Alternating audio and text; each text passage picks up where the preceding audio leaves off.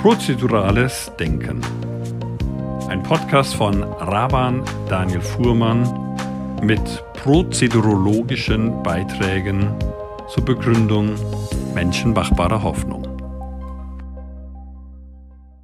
Wir haben heute Abend einen ganz besonderen Gast hier, ähm, Mitgründer der Akademie Lernen Demokratie, Gründer von Democracy International, Mitgründer ähm, der Bewegung Mehr Demokratie e.V. Und das heißt jemand, der schon lange Zeit im Thema Demokratieentwicklung national und international unterwegs ist. Und da es ja in, der, in diesem Online-Kurs, in dieser Sommerakademie in erster Linie darum geht, dass wir als Menschen unser gestalterisches Potenzial entdecken und wahrnehmen bei der Art und Weise, wie wir Politik machen, also quasi die Spielregeln des Zusammenwirkens an der Gesellschaft nicht nur im Blick zu haben, sondern kontinuierlich weiterzuentwickeln, ist das natürlich ein spannendes, spannendes Beispiel, ähm, was du hier heute Abend einbringen kannst. Und deshalb freut es mich sehr und ähm, vielleicht kannst du erstmal so ein bisschen biografisch erzählen, wie du dazu gekommen bist. Und weil wir wollen das gerne aus zwei Aspekten beleuchten. Das eine ist erstmal ganz nüchtern, ähm, uns auch anzuschauen natürlich, was heißt denn eigentlich ähm, direkte Demokratie in diesem Verständnis, wie ihr das entwickelt habt. Das, es gibt ja ganz viele unterschiedliche Modelle. Und ähm, das Zweite ist aber natürlich auch so ein bisschen nachvollziehen zu können, wie so ein Prozess funktioniert und wie er auch nicht funktioniert. Also wo mhm. sind auch so ein bisschen die Grenzen, wo steht ihr auch jetzt und so weiter und so fort. Mhm. Ja, das heißt, du hast das Wort und ich werde höchstens ab und zu mal so ein bisschen Fragen, Nachfragen stellen, aber wir lassen das jetzt erstmal einfach laufen. Fragen sind ja immer das Beste. Und mit Fragen fing es bei mir auch an. Mhm. Ja, ich war saß 17-jährig in, in einem Geschichtsunterricht in einer Schule in Bochum und wir haben äh, das Thema äh, Deutsches Reich, Nationalsozialismus diskutiert und der Geschichtslehrer hatte eine recht konservative Geschichtsvorstellung. Und zwar seiner Meinung nach ähm, hat alles mit dem äh, populistischen Rausschmiss von ähm, Bismarck durch Wilhelm II. begonnen. Die ganze mhm. Misere, denn quasi Bismarck hatte sozusagen ein, ein diplomatisches Netz ausgebreitet, ein Check and Balance der, der, der Diplomatie und hat auch die Institutionen des Staates so frei nach äh, Philosoph Hegel im vernünftigen Sinne aufgebaut. Und das hat halt der Kaiser Wilhelm kaputt gemacht und ähm, das hat sozusagen den Populismus äh, dann äh, richtig äh, sozusagen verstärkt. Dann gab es den Ersten Weltkrieg, dann gab es Weimar, die ganzen äh, Dinge und ähm, die, die Gräueltaten des Nationalsozialismus, also absolute Antidemokratie. Mhm. Ähm, äh, durch Wahlen ist ja der Adolf Hitler an die Macht gekommen. Er hatte zwar nie die absolute Mehrheit, aber ähm, er hat ja ähm, den, dennoch eine sehr starke Mehrheit von über 40 Prozent gehabt. Die anderen Parteien haben dann im Ermächtigungsgesetz halt gesagt, lassen wir ihn mal regieren und gucken wir mal, was das. Der wird sich auch schon ähm, entzaubern. Und dann äh, war das aber, äh, nachdem äh, 50 Millionen Tote waren, 6 Millionen Juden umgebracht wurden. Also, und deshalb hat mich schon sehr bewegt, dass quasi gesagt wurde, ähm, äh, Weimar äh, und alles ist quasi durch Populismus, durch äh, zerstört worden und man hätte quasi einen, sagen wir mal, administrativen ähm, Führer, äh, weitermachen lassen. Es gibt ja ähm, bei Max Weber diese Unterscheidung der verschiedenen Führer und da gibt es eine technokratische Führung, mhm. wo die Leute so das Gefühl haben, da, da läuft auch alles relativ vernünftig ab. Singapur ist so ein Beispiel und, und dann ist das stabilisiert und die Leute sollen auch nicht aufmucken. Auch China ist heute eine technokratische mhm. Diktatur und ähm, und ich habe mich da total gegen gewehrt, dass man quasi die These hat, ähm, haben kann, dass quasi äh, ein zu viel an Mitmachen und Mitbeteiligen ähm, äh, sozusagen der Untergang der Gesellschaft darstellt. Ich habe mich dann da sehr intensiv mit beschäftigt und kam dann nach und nach zu der, ähm, der Meinung, dass wir äh, viel mehr Demokratie brauchen als weniger Demokratie. Jetzt vielleicht noch ein anderer Strang ich habe mich äh, viel mit meinem Vater, der ist Neurologe und Psychiater, darüber über die Frage unterhalten, was ist denn ein gesunder Mensch? Was ist ein psychisch gesunder Mensch? Das ist ja gar nicht so äh, klar, ähm, weil man könnte ja auch sagen, was ist eine gesunde Demokratie, was ist eine fruchtbare Demokratie, eine und da hat mein Vater mal eine schöne äh, Idee geäußert. Im Grunde genommen ist ein psychisch gesunder Mensch jemand, der, der darüber nachdenken kann, der sich kritisch hinterfragt, ob er denn gesund ist. Mhm. Es ist nicht so sehr, äh, dass man das absolut definieren kann. Es gibt sicher Hinweise, was eine psychische Erkrankung ist, aber es ist doch ein starker äh, Hinweis darauf, wenn jemand sehr stark meint, dass er alleine sozusagen so wie er jetzt gerade ist, richtig ist und sich nicht mehr hinterfragt, mhm. ähm, äh, dass das eine, eine Art der, dass der Gesundheit ist. Und ich habe dann ähm, recht früh schon eigentlich als Recht, als ich dann dieses ganze Engagement für mehr direkte Demokratie in der Bundesrepublik Deutschland angefangen habe, gesagt, dass es mir einerseits um dieses Ziel ginge und andererseits aber auch um die Diskussion als solche, dass wir uns fragen, sind wir denn eine Demokratie oder reflektieren, wie wir Demokratie machen wollen.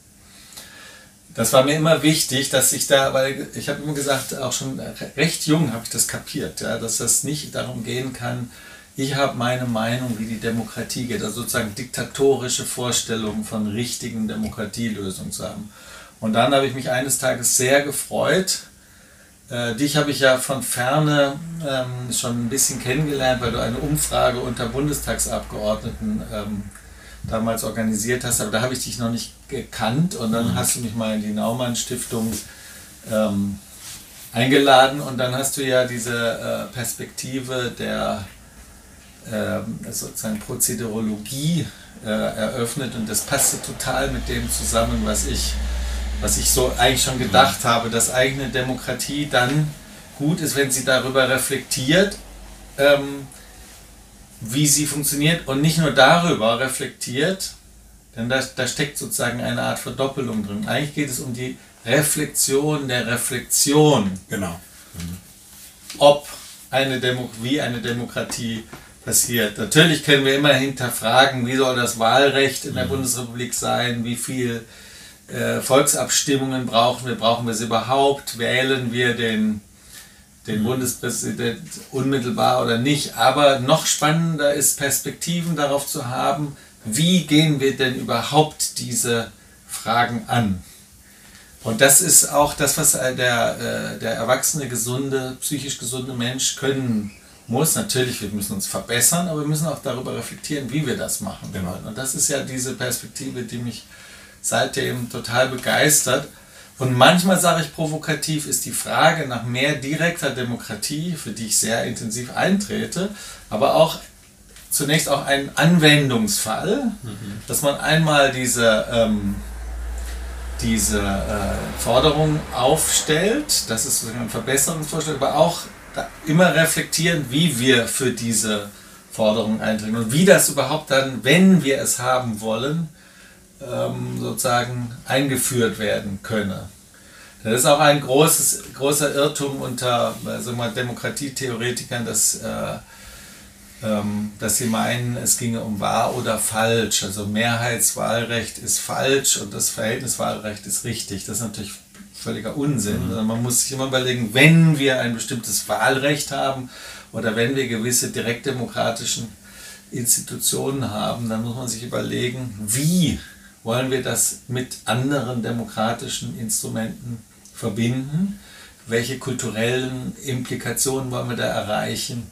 Also wir müssen quasi immer diese Kompassfrage der, der Demokratie, ähm, diese Reflexion der Reflexion anstellen. Und dann ähm, werden viele Diskussionen auch oft, also da merkt man, das ist eigentlich ziemlich banal, wie wir oft diskutieren, in, im Sinne von, ja, direkte Demokratie führt zur Todesstrafe oder so. das, ist, das sind so Aussagen wie, ähm, wenn ich einen Hammer in der Werkstatt habe, äh, werde ich meine Frau erschlagen. Es ist, ähm, es ist möglich, mit einem Hammer jemanden zu erschlagen.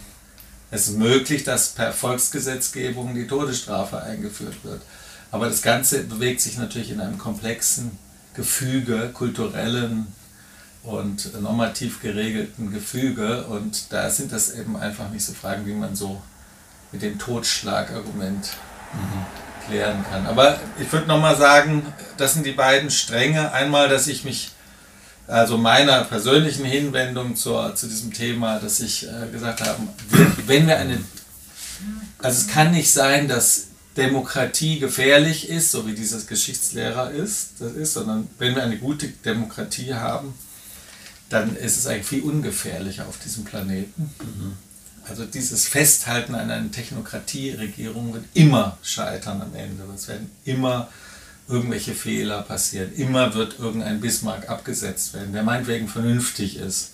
Mhm. Immer folgt auf einen äh, meinetwegen relativ vernünftigen ähm, Parteiführer in China folgt irgendwann ein, ein Demagoge. Und dann, dann hat man es nicht in der Hand. Aber vielleicht kannst du ja noch mal kurz erläutern, wie es ge dazu gekommen ist, zu diesem Modell, was ihr dann mhm. entwickelt habt. Ähm, und was auch das Besondere an diesem Modell ist, weil das ist ja auch ein großer Lernprozess gewesen, der auch mit Namen wie Beuys und sowas zu tun hat. Ja, gut, äh, das ist. Ähm ich weiß nicht, wie weit du da ausholen willst. Ja, ja. also man muss ja mal sagen, ähm, es gibt eine deutsche Verfassungstradition, die äh, ähm, im Grunde genommen ähm, logisch, naturrechtlich die Demokratie äh, erläutert. Naturrechtlich in dem Sinne, dass sie sagt, wir haben äh, gewisse Voraussetzungen in der Logik einer Demokratie. Was nennen wir denn eine Demokratie, ist die Grundfrage.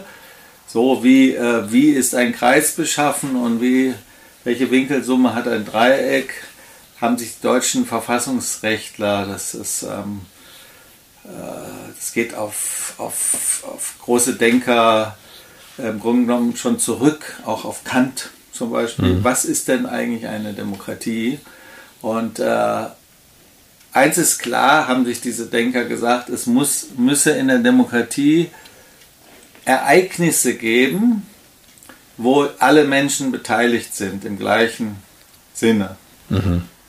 Das ist äh, davon abzusehen, ist schlechterdings keine Demokratie. Mhm. Und ähm, diese ganze Denkweise, das findet man schon in den Verfassungsentwürfen Entwürfen schon vor 1848 und so weiter, die, die hat einfach, und da, das, damit habe ich mich auch viel beschäftigt, die geht einfach davon aus, dass das Volk dass, dass vom Volk die Staatsgewalt auszugehen habe. Mhm. Das ist die Grunddefinition der Demokratie. Ja, wie soll sie denn vom Volk ausgehen? Ja, indem das Volk eben in Ereignissen etwas entscheidet. Und da haben die von Anfang an gesagt, ja, es gibt zwei mögliche Entscheidungen. Entweder können die, die Personen, die sie regieren, mhm. wählen oder sie können Themen und Gesetze, die für richtig sind, entscheiden. Und deswegen findet sich in diesen Verfassungsentwürfen der, ähm, in Deutschen immer diese sogenannte Staatsfundamentalnorm der Demokratie, die sehr unterschiedlich formuliert sind, aber im Grunde genommen immer ein bisschen so wie im Grundgesetz äh, sagt, alle Staatsgewalt geht vom Volke aus, sie wird vom Volke in Wahlen und Abstimmungen und dann durch besonderen Organen der Gesetzgebung, der Regierung und der Rechtsprechung ausgeübt. Das heißt, an erster Stelle steht sozusagen die Staatsgewalt des Volkes, mhm. die unmittelbare Staatswillensbildung der Bürgerinnen und Bürger und dann kommen die sozusagen republikanischen äh, Gewalten von mhm. äh, äh, ähm, Legislative, Exekutive und Judikative. Mhm. Und es ist ja schon recht merkwürdig, so haben wir damals gesagt, dass man ähm, eigentlich diese auch, auch Wahlen plebiszitären Elemente nennt, ähm, und quasi so abtut, wie so um Gottes Willen, das müssen wir halt alle paar Jahre mal abhalten und sich dann ganz auf quasi auf, das, auf die Institutionenlehre bezieht. Mhm. Da ist es eben sozusagen dieser, ich sag mal, technokratisch, obrigkeitsstaatliche äh, Geist, der ja durchaus edel sein kann, wie bei dem Fürst Bismarck, ja. der sagt, im Grunde genommen ist das natürlich mit den Bürgern da so eine Sache, wenn die da kommen. Die sind emotional, die sind wankelmütig, die widersprechen sich auch selbst. Man kann, man kann sie auch nicht verantwortlich machen für irgendwas, weil sie sich ja nicht selber verantwortlich machen können. Und lass uns das mal möglichst reduziert machen. Und wir haben aber gesagt, nein, nein, die Staatsgewalt geht vom Volke in Wahlen und Abstimmungen aus. Ja. Das ist zunächst ein normativer Anspruch. Das mhm. ist kein Modell, im klassischen Sinne. Modell ist dann, wie man das dann macht, mhm. sondern es ist einfach ein normativer Anspruch. Ja, ich würde gerne an dem Punkt ansetzen, fand ich ganz spannend mhm. zu sagen, also es muss eine Art festen Rhythmus geben. Das ist ja ein Thema, was wir jetzt mhm. ja auch immer wieder hatten. Also Lernen hat immer was zu tun mit Reflexionszeiträumen und am besten da einen festen Rhythmus zu haben. Es braucht also einen festen Rhythmus, wo im Prinzip, ich sag mal, das Volk, der, der, der Souverän sich als solcher auch wahrnimmt. Und am besten alle. Also quasi so, so eine Art großes, kollektiver Bewusstseinsmoment, wir sind der Souverän. Und da würde ich gerne mal ein bisschen mehr nachfragen, weil das ließe sich ja auch viele Art und Weise denken. Also das sind mhm. natürlich, also beispielsweise ähm, nach der Niederlage von Jenan Austedt hat der damalige preußische König ja diesen berühmten Buß- und B-Tag ausgerufen. Mhm. Das war ja im Prinzip auch so gedacht, dass einmal im Jahr mehr oder weniger so eine Art kollektive ja, ähm, Reflexionstag ist. Das ist ja eigentlich so die Idee eines, Bußta eines Bußtages. Ja. Äh, Feiertage sind natürlich mhm. auch so etwas. Ja. Wenn in Frankreich der 14. Juli begangen wird, mhm. ist es ja auch im Prinzip so eine Art kollektive Erinnerungs- und Reflexionstag. Also es ließen sich auch noch andere, ähm, ich sag mal, Prozeduren denken, wie sich das Volk als souverän empfinden kann. Ähm, ja. warum, warum sind aus deiner Sicht Wahlen und besonders Abstimmungen da so entscheidend? Sagen wir mal so, dass. Ähm, und wie funktioniert das? Ich weiß gar nicht, wer den schönen Satz gesagt die Sprache der Demokratie ist das Gesetz. Mhm. Irgendjemand Bekanntes hat es mal gesagt. Mhm. Müssen wir jetzt mal nachschlagen. Aber es ist. Äh, also aus der deduktiven ähm, Demokratielehre der Deutschen Staatsrechtstradition wird da, wird da eben zunächst anders. Er wird nicht, äh, nicht so sehr prozedural, sondern normativ, legalistisch gedacht. Und da mhm. wird halt gesagt, äh, wo soll, also das Volk muss ja, wenn du, wenn du einen Regenten hast, mhm. dann kann er natürlich Gesetze erlassen, er kann mhm. äh, äh, äh Regierungs, äh, praktischer mhm. Art in der Ausführung dieser Gesetze. Natürlich, mhm. wenn er sich selber treu ist, sonst ist er ein purer mhm. Despot, mhm. halten und er kann auch vielleicht noch die Gerichtsbarkeit vertreten. Ja? Das gibt es ja durchaus. Ich muss sogar was zum Schreiben nehmen. Ähm, mhm. Das Problem ist, haben so, äh, über das sich die äh, Juristen große Gedanken gemacht haben, wie kann jetzt eigentlich, wenn alle zusammen äh, äh, wie kann sich dieser, mhm. dieser Souverän konstituieren? Mhm. In der Oligarchie kannst du dir noch vorstellen, dass dich da Leute äh, treffen in einem Raum, eben die Oligarchen, ja, also die, die in der Aristokratie oder Oligarchie und dann eben miteinander auch schon in einer Art äh, Diskussion kommen. Aber wenn du Millionen von Menschen hast, dann musst du, wenn du Demokratie ernst nimmst und erstmal rein legalistisch gedacht, muss es mhm. Entscheidungs- äh, geben. Und mhm. das ist, da geht es dann nicht um das Gefühl. Mhm. Also die deutsche Sta Demokratie, Staatsrechtslehre ist vielleicht auch ihre Schwäche, aber vielleicht auch ihre Stärke. Das musste man halt noch mhm. herausfinden. Die re redet erst sehr juristisch. Sie sagt, es muss eben irgendwelche Entscheidungen geben, die dann, und dann kommen halt die Wahlrechtsgrundsätze, an denen alle gleich beteiligt mhm. werden, allgemein, niemand darf ausgeschlossen werden, dann ist es ja kein, dann sind es nicht mhm. alle. Mhm. Und äh, das lässt sich eben nur in, in Wahlen und Abstimmungen mhm. äh, machen. Also bis jetzt ist da keiner auf eine bessere Idee gekommen. Ja. Äh, und dann ähm, im, äh, in, infolgedessen hat man natürlich quasi diese Lehre entwickelt von der äh, politischen Willensbildung und der Staatswillensbildung. Also man hat gesagt, mhm. ja, ähm, es ist klar, äh, wenn diese Bürger, die Bürger zusammentreten und wählen gehen oder über Themen abstimmen, dann darf man nicht vergessen, dass jetzt in der Bürgerschaft sich mannigfache Menschen bewegen. Mhm. Die einen denken dies und die anderen denken jenes.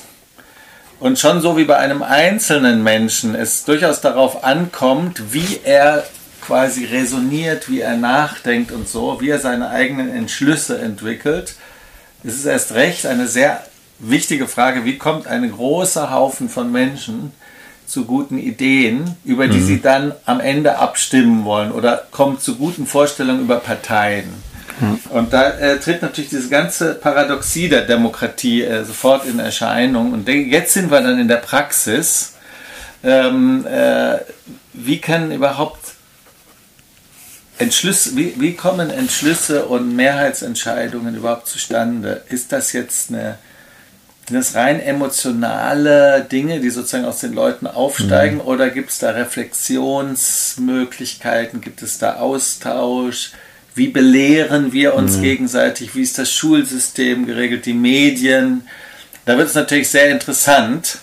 Und da, das ist sozusagen der nächste Schritt, der eigentlich genau. fruchtbare Schritt. Aber, Aber das der legalistische Punkt mhm. mit dem der Verein Mehr Demokratie angefangen hat, war einfach zu sagen, liebe Leute, hier steht Abstimmung, die Funda staatsfundamentalen Normen der Bundesrepublik Deutschland, dass nämlich die Staatsgewalt in Wahlen und Abstimmungen ausgibt, die ist nicht in Kraft gesetzt worden. Mhm. Wir dürfen nur wählen gehen aber wir dürfen nicht abstimmen. Ja. Ich würde gerne aber trotzdem mal an diesen Punkt nochmal anknüpfen, weil das, glaube ich, ein ganz, ganz wichtiger Punkt ist. Also dieses Thema im Prinzip der Konstituierung oder der immer wiederkehrenden, äh, man könnte auch sagen Rekonstruierung, mhm. Rekonstituierung des Souveräns. Ja? Weil ein Kernaspekt des, des prozessoralen Denkens ist ja auch nicht, Sachen sind nicht, sondern Dinge werden und die werden mhm. quasi eigentlich müssen auch immer wieder neu erneuert werden. Ja, also wie eine Beziehung, auch selbst eine Ehe wird ja auch immer quasi immer wieder neu erneuert. Mhm. Im, im Prinzip man sagen die entsprechende Beziehungsakte. Und ähm, und die große Frage ist ja, äh, wie weiß der Souverän, dass er eigentlich der Souverän ist? Mhm. Ja, und dass er nicht einfach nur ähm, sagen wir mal Statist ist.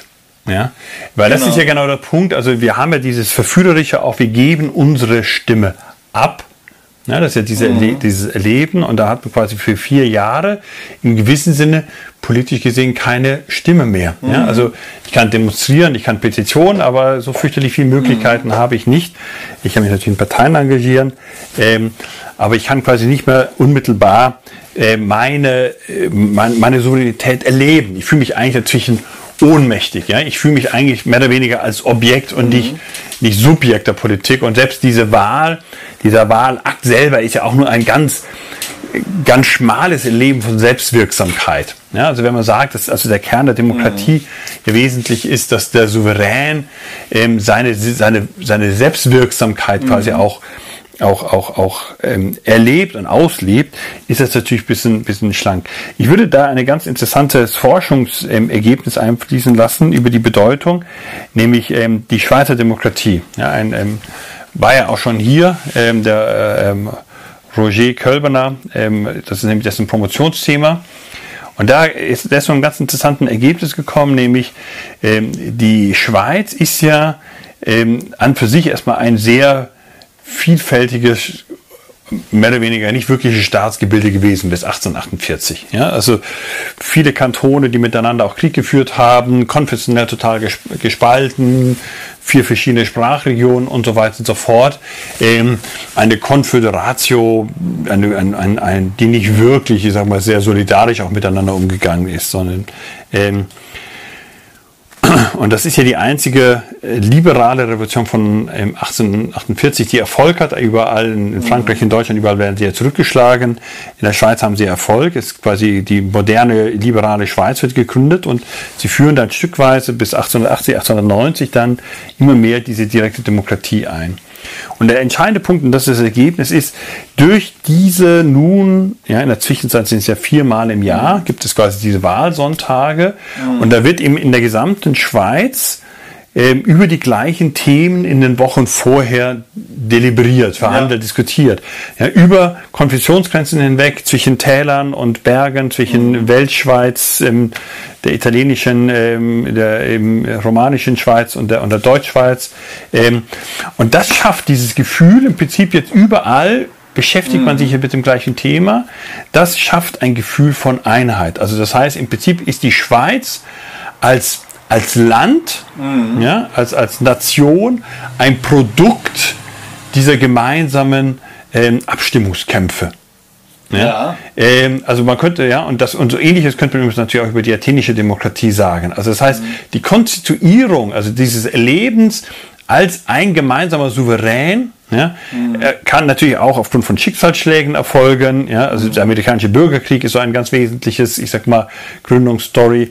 In Deutschland ist sicherlich auch der Zusammenbruch von 45 ähm, und, die, und das Wirtschaftswunder und so weiter und so fort. Also es gibt ja immer so ein bisschen, aber noch besser und regelmäßiger ist es, wenn du einfach regelmäßig, und das heißt nicht nur alle fünf, vier, fünf Jahre, mhm. ja. so eine Art kollektiv und besonders auch positive Geschichte hast. Mhm. Ja? ja Weil eine Abstimmung hinterlässt ja weniger Verlierer wie eine Wahl. Wäre ja. jetzt meine Hypothese. Also in, äh, es gibt auch andere interessante Modelle in, ähm, im, in West, im westlichen Teil der Vereinigten Staaten. Da haben wir auch diese Regeln, mhm. alle zwei Jahre gibt es zahlreiche Volksentscheidungen. Mhm.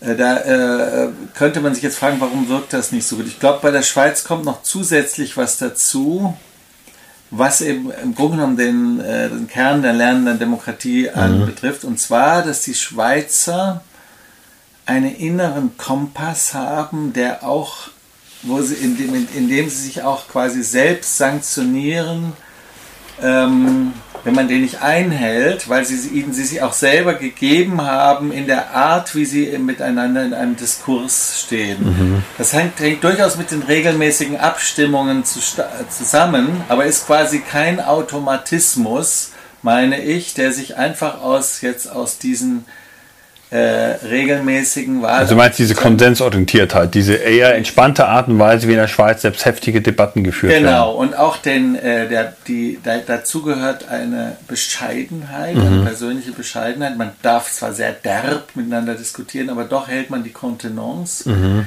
Der politische Gegner wird nicht runtergemacht. Mhm in, dem, in der Art. Mhm. Man ähm, macht sich vielleicht nicht lustig. Dir, äh, es ist auch ein sehr interessantes prozedurologisches Modell, was im Moment auf dem Planeten läuft, nämlich in China. Mhm.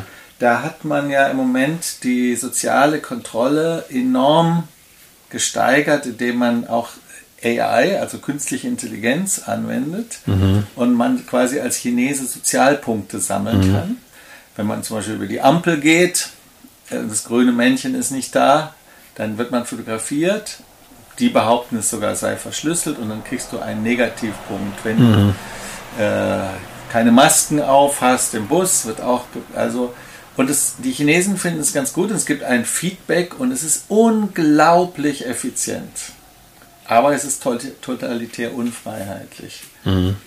Was die Schweizer im Grunde genommen machen, dass sie sich diesen Lernkompass und das ist auch in der Verhaltensbiologie des Menschen wichtig, dass es äh, Kompasse gibt, auf denen man sich einigt. Mhm. Äh, Hatten die, wir auch schon hier übrigens. Auch das Sanktionieren, mhm. das Selbstsanktionieren, ja, ähm, ist, ist wichtig. Ja, mhm. was weiß ich, ich habe zu viel gegessen, jetzt gehe ich am Morgen joggen. Mhm. Ähm, das ist eine Dimension, die wichtig ist für eine funktionierende Gesellschaft. Und äh, es braucht meiner Ansicht nach eben eine Abstimmungskultur, nicht im juristischen Sinne, wo man eben jetzt zu Wahlen und Abstimmungen hingeht, sondern auch einen, das ist sozusagen die freiheitliche, das freiheitliche Modell der Chinesen, wo man es selber macht, wo alle selber die Kontrolleure und die Kontrollierten sind. Mhm. Das hat die, haben die Schweizer ganz gut geschafft. Das hängt auch mit, der, mit dem Protestantismus ein wenig zusammen. Ähm, das hat aber natürlich. Eine, es ist eine, ja. eine, eine, eine Kultur, die eben aus, ähm, äh, daraus besteht, dass ich habe die Wahrheit nicht. Ich höre meinem mitdemokratischen Bruder, meiner mitdemokratischen Schwester zu. Ich achte auch, dass es Minderheiten mhm. gibt und ich gucke auch ziemlich unfreundlich, wenn Leute da äh, diese Regeln nicht einhalten. Aber ich trage die, es ist nicht Xi Jinping, äh, äh. sondern ich trage diese Sache in mir selber. Das ist immer das, was natürlich, ich sag mal ja auch ein Schweizer, nämlich Jean-Jacques Rousseau, ähm, ein Genfer, ja mhm. auch schon in seinem Kontrast Sozial beschreibt, genau. in der genau. Volonté Générale. Denn es ist natürlich klar, je mehr ich selber ja die Gesetze mit erlassen habe oder zumindest ähm, die Möglichkeit hatte, daran, daran mitzuwirken, mhm. also auch wenn ich meinetwegen unterlegen bin, umso ähm, größer ist natürlich mal sagen, auch sowohl intrinsisch, aber auch extrinsisch, im Prinzip mal sagen, der, ja, die Neigung, aber auch der Druck, mich dann auch in diese selbstgesetzten Regeln, ja, ja die jetzt ähm, zu halten. Ist ja klar, wenn ich das Gefühl habe, ja, irgendwo im fernen Rom oder wo auch immer, wurden jetzt diese Gesetze erlassen von einer politischen Kaste, die ich quasi nicht mhm. respektiere, ja, dann ist natürlich, muss sagen, die Bereitschaft, sich an irgendwelche Regeln zu halten, die von Seiten des Staates kommen, natürlich minimal. Also das ist mhm. klar, das erhöht natürlich Regeln, die ich mir selbst gegeben habe, erhöhen natürlich auch die mhm. Wahrscheinlichkeit, dass ich mich denen quasi auch verpflichtet genau, fühle. Genau, und Stil und kulturelle Regeln, die mhm. sozusagen eine Voraussetzung sind für diese Durchführung dieser Regeln, wenn ich mir die selber erarbeite, mhm. und das ist eben die Dimension der Lerndemokratie, mhm. dass wir mhm. alle gemeinsam uns quasi lernen, Erfolge gönnen. Mhm. Und äh, das ist sozusagen das Diktum äh, der, der Souveränität ist ja die Freiheit. Mhm. Das machen wir sogar freiwillig, weil wir es einfach alle richtig schön mhm. finden.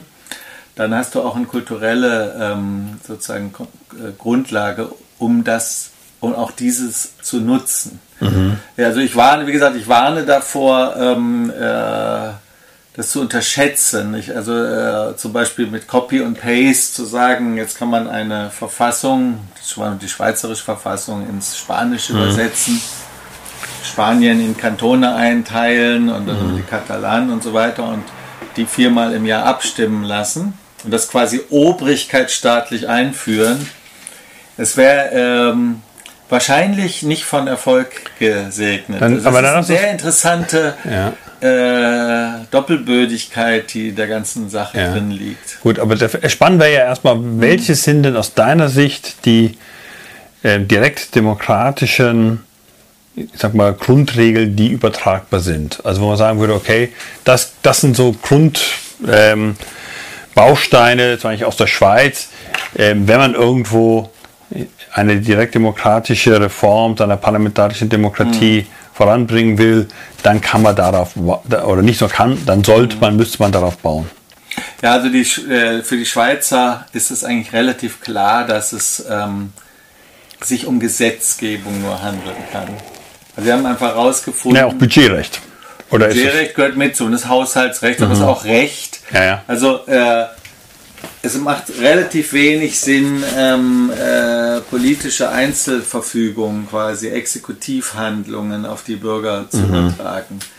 Äh, also da, wo es um allgemeine Regeln geht, äh, da sollen die Bürgerinnen und Bürger eingreifen. Und, ähm, Wobei in der Schweiz ja sogar auf ähm, Verfassungsänderungen möglich sind. Also nee, das, heißt, das ist ja, was heißt sogar? Nur. Ja. Das wird oft vergessen. Zunächst, also auf Initiative der Bürgerinnen und Bürger gibt mhm. es nur das Verfassungsreferendum. Mhm. Es gibt ja drei Institutionen, äh, drei äh, direktdemokratische Regeln in der Schweiz und genau das würden, fordert ja der Verein mehr Demokratie für die Bundesrepublik Deutschland. Das erste ist das fakultative Referendum, dass man Nein sagen kann.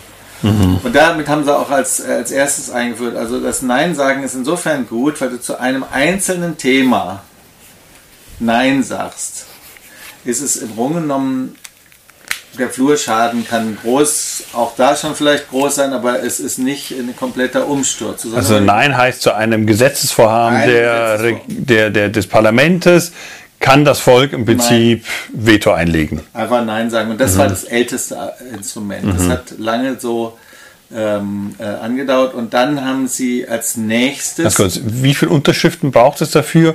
Und wie lange dauert das zwischen quasi. Die Schweiz lächerlich gering, 50.000 Unterschriften. Auch für das Nein sagen. Nur, also für das Nein sagen. Mhm, ich dachte immer, das wären noch weniger. Und deswegen bis dahin es hängig ist und da kommt auch wieder eine interessante kulturelle Prägung, dass von Anfang an, als das eingeführt wurde, die Parlamente gewartet haben, wenn sie gemerkt haben, im Volk rumort's. Mhm. Während zum Beispiel in der Bundesrepublik Deutschland, als wir das fakultative, die, man sagt, die kassierenden Bürgerbegehren Mhm. Ja.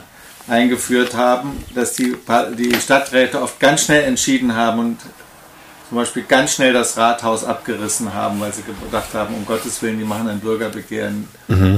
Schaff, schaffen ja mal Fakten. Ja, also ich habe mal in, in, in relativ, als in Nordrhein Hat das denn dann eine aufschiebende Wirkung? Also in dem Moment, wo quasi diese 50.000 Unterschriften am Sammeln sind oder vielleicht gesammelt Ja. sind, dann darf quasi mal das sagen, hängig. dann ist es das. hängig. Das heißt, dann darf die Exekutive auch nicht Ja, einfach aber schon es ist Fakten nicht so schaffen. normiert wie bei uns. Wir mussten diesen sogenannten Suspensiveffekt mühselig nachnormieren, als wir gemerkt haben, dass das so auftritt.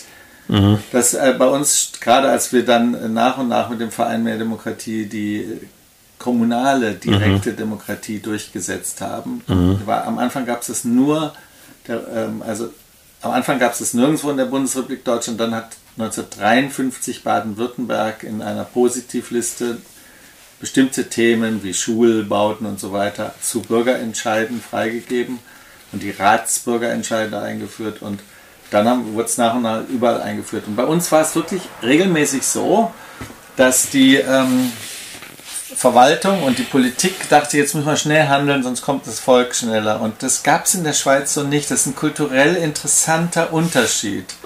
Weil wir geprägt sind in der Bundesrepublik Deutschland halt von der, sagen wir mal, vom preußischen Staatsverständnis. Und da kommen die Störer, das, Der und jetzt müssen wir mal schnell machen, weil das Richtige muss doch schnell durchgesetzt werden. So hat also, wir haben 1994 es durchgesetzt, dass in äh, Nordrhein-Westfalen kommunale Direktdemokratie eingeführt wird, wird, wurde. Weil in Bielefeld sollte eine Eissporthalle abgerissen werden.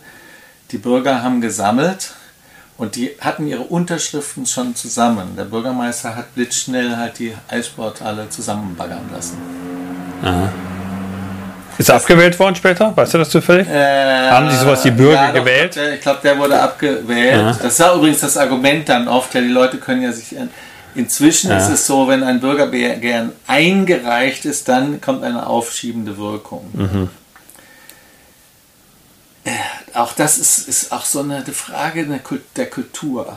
Mhm. Die Schweizer, also die Schweizer haben mit dieser fakultativen Sache angefangen, dann haben sie ähm, eine Sache ähm, eingeführt, später interessanterweise, das ist das obligatorische Verfassungsreferendum, das in den Vereinigten Staaten auf der, auf der Länderebene, also State Level, schon von Anfang an überall eingeführt wurde. Das ist ja die zweite älteste Demokratie, ist ja die Amerik- US-amerikanische, in einer gewissen Weise älter als die Schweiz, nicht nur in einer gewissen Weise. Und die haben von Anfang an, als sich die Staaten gebildet haben, quasi diese russische Idee, Volonté General so verstanden, das Volk gibt sich eine Verfassung und jede Änderung der Verfassung muss wieder vom Volke verabschiedet werden.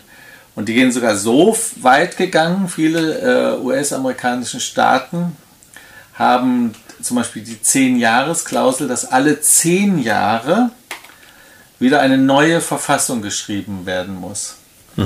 Das kriegen wir hier gar nicht so mit in, in Deutschland. Also da ist es so, dass ähm, gesagt wird, die russisch, russische Vorstellung war so im Moment mal äh, Government for the people, by the people.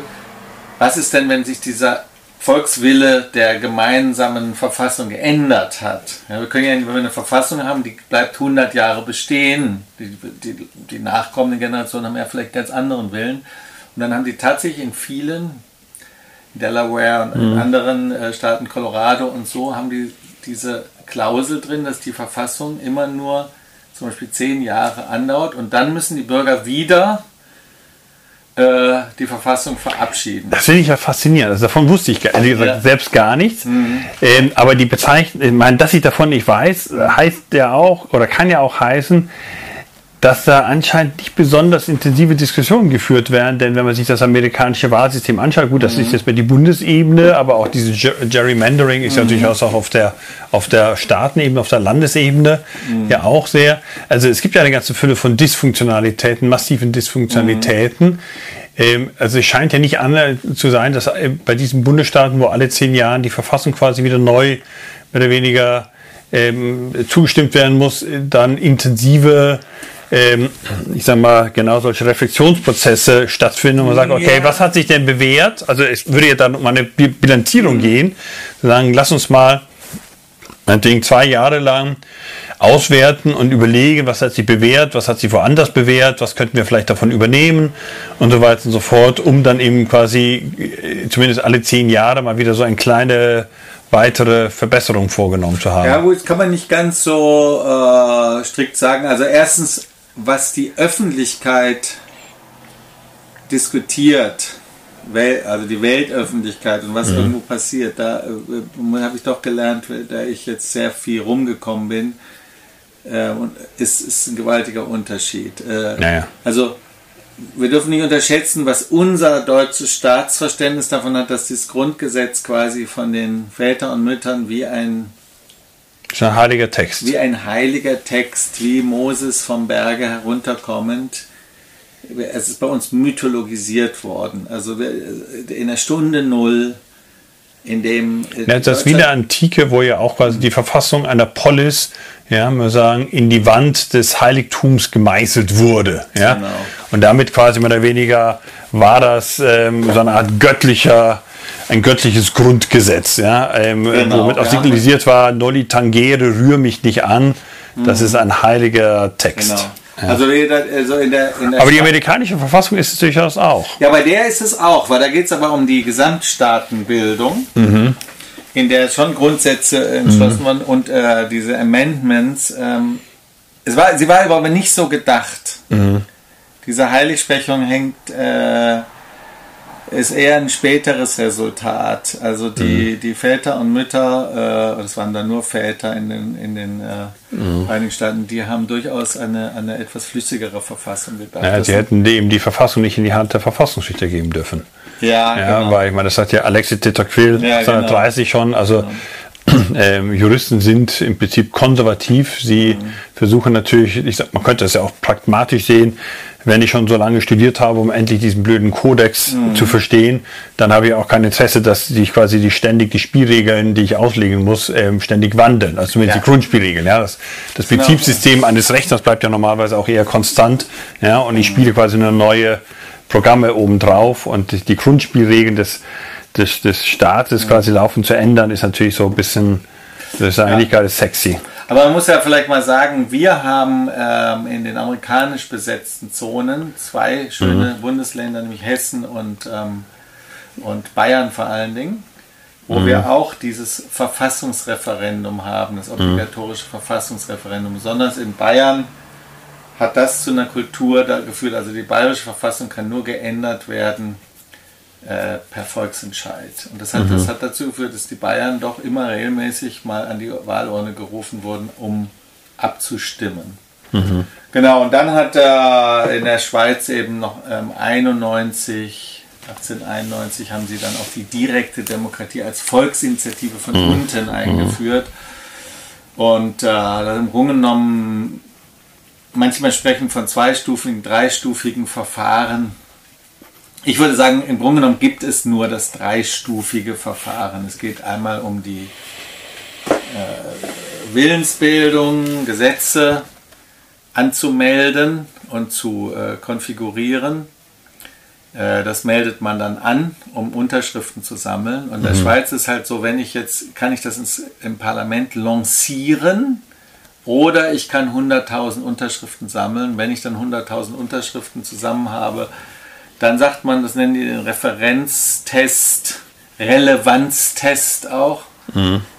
Will sozusagen die Mehrheit, äh, äh, äh, gibt es ein Anzeichen dafür, dass man die Mehrheit mit dieser Frage belasten kann?